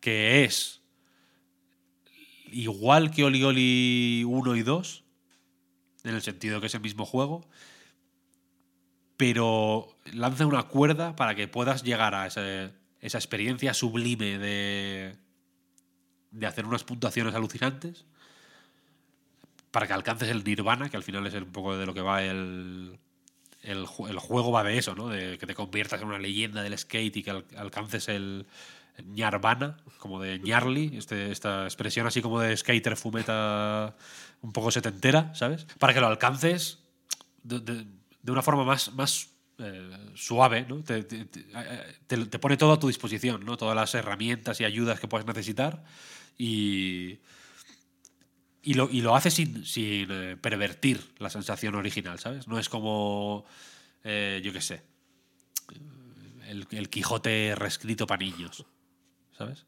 Que dices, vale, esto no es el Quijote. Eso es te agradezco la, la intención. Arturo Pérez Reverte, creo, creo que fue el que escribió el Quijote para niños, vaya. Eh, pero no es, no es lo mismo, ¿no? Al final sabes que la experiencia buena está en otro sitio. No, no, aquí no. Aquí no hace falta que vayas a Oli Oli 2 para que no juegas a este y dices, hostia, está chulo, pero en Oli Oli 2 eh, está la the real shit. No, esta es, es esta. Eh, Esta es la, la mierda real. Está guay, he visto mucha gente. He visto mucha gente a tope con esto, ¿no? Sobre todo. O sea, más allá de los propios analistas, los lectores que están más metidos en esto, que yo la verdad es que no lo estoy mucho, pero eh, parece buen momento para meterme porque precisamente, pues eso, parece más accesible que el resto, ¿no? Y eso pues siempre se celebra. Luego habrá que ver un poco esta, este tema del FOMO y de, y de lo que comentas de, de las tablas de clasificación y lo que te acaba obsesionando eso, pero mientras no sea más de la cuenta y mientras funcione bien, pues ya veremos. O sea, ya, digo, eh, en el libro este de. En el libro este que os eh, dije que me leí hace un tiempo de las plantas y. eh, como que iba de, drogas naturales, del café y tal. Precisamente en el, en el- capítulo del café cita a un, un pavo, un investigador del sueño, creo que era, que dice que, que una adicción no tiene por qué ser necesariamente mala si tienes a mano la sustancia eh, de la que eres adi- adicto, ¿sabes? O sea, si puedes... El problema es cuando no puedes, por el motivo que sea, por escasez, escasez material, por falta de dinero, lo que sea, eh, acceder a la sustancia, ¿no? Pero mientras tengas un flujo constante de esa sustancia, en este caso hablaba del café, eh, pues en fin, no tiene por qué ser necesariamente malo. Así que igual aquí, pues bueno, tampoco es, es un, es tampoco tiene por qué ser malo viciarme más de la cuenta. Pero me, interesaba soltar esta idea para ver cómo lo recibe la gente, porque ya digo, he pensado mucho en ello, me parece un cambio significativo en, la, en, las, en el planteamiento de una sección o de un modo de juego que en los originales era la, la estrella. O sea, si sacan, si, si Oli Oli solo, solo fuera el Daily Green, yo creo que sería igual de bueno. Ni mejor ni peor. exactamente igual de bueno. Y con esto no quiero decir que lo otro sea accesorio o que sea malo o que no cuente. Solo digo, el Daily Grind es. eh, es, joder, te- tenía lo suficiente para ser la estrella de, de- de cualquier reunión en la que se presente, vaya. Eh, así que nada, a ver cómo responde la gente. Tengo ganas de ver cómo va la versión de Switch. A ver si. no- he intentado eh, hacerme con un código, pero no he podido, lo siento. Así que me la compraré cuando pueda y a ver qué, a ver qué tal. ¿Vosotros vais a darle a este? Yo, por supuesto, yo estaba convencida nada más que con el tráiler y la estética y como el, el- Es que no me refiero al film, me refiero como al... No sé, a la onda del juego. Me llamó un montón. El flow, ¿no? Sí, como, como el, el tono que transmite, así como de, de buen rollo, a mí me, me mola. Sí, a mí justo la estética no, no tanto, ¿eh? Yo creo que ya lo comentamos el otro día. De verdad, a lo es que mejor... sois... Sí, a ver, eh, no sé si... mm, Quiero decir, no he jugado al juego y luego eso al final influye mucho, ¿no? A lo mejor dentro de, de este contexto mola más, pero al final lo comparábamos, era con Hora de Aventuras, ¿no? Creo que fue. Sí, tiene ese rollo, Y a- ¿no? Un y- poco- Hombre, una inspiración clara. Claro, pero eso mola en Hora de Aventuras, ¿no? Al final aquí ya, veremos cómo casa, pero yo más que por lo que se veía a nivel visual precisamente, ¿no? No tanto, pero el flow a mí también me molaba bastante y viendo tus opiniones y tu análisis y, un poco todo lo que ha ido saliendo y que es más accesible que, que el resto, pues, pues sí, que, sí que tengo pensado darle. Eh, pues nada, eh, hasta aquí si queréis el podcast. Yo creo que ya no tenemos nada de comentar. Hablad ahora o callad para siempre. Ah, no, no, porque si hay que acabar, se, se acaba. Mandarle la quizá un saludo a Pepo y que no lo hemos llamado. Hoy no hemos llamado a Pep, no. No, no le había avisado, tampoco quería yo molestarle por no Max. La Pero semana bueno. que viene habrá más, más Le- cosillas que esto. Le llamaremos. La semana, que viene, la semana que viene le llamamos, si os parece. Y la semana que viene también tenemos varios análisis importantes. Si me preguntáis, hay varios lanzamientos ahí muy esperados y, y que creo que van a dar eh, juego. Juegos que dan juego. ¿Habéis visto que, que nueva categoría? Así que nada, muchas gracias Marta y Oscar por el ratillo. Muchas gracias a ti, Víctor. Muchas gracias a ti, Víctor. Ratillo largo al final, ¿eh? Pensaba que íbamos a estar menos. Muchas gracias a todo el mundo por el apoyo que nos brindáis en patreon.com barra Reload. Disculpad, a título personal os lo pido, pero también eh, como colectividad, el, mi, mi tono nasal, el antihistamínico, no me ha dormido, pero tampoco me ha hecho nada. Así que, así que menuda puta mierda de, de medicina. Eh, y nada, los que nos apoyáis en Patreon tenéis ahora un ratito más en forma de prórroga. Y al resto, nos escuchamos la semana que viene. Hasta luego, chao, chao. Chao, gente. Hasta luego.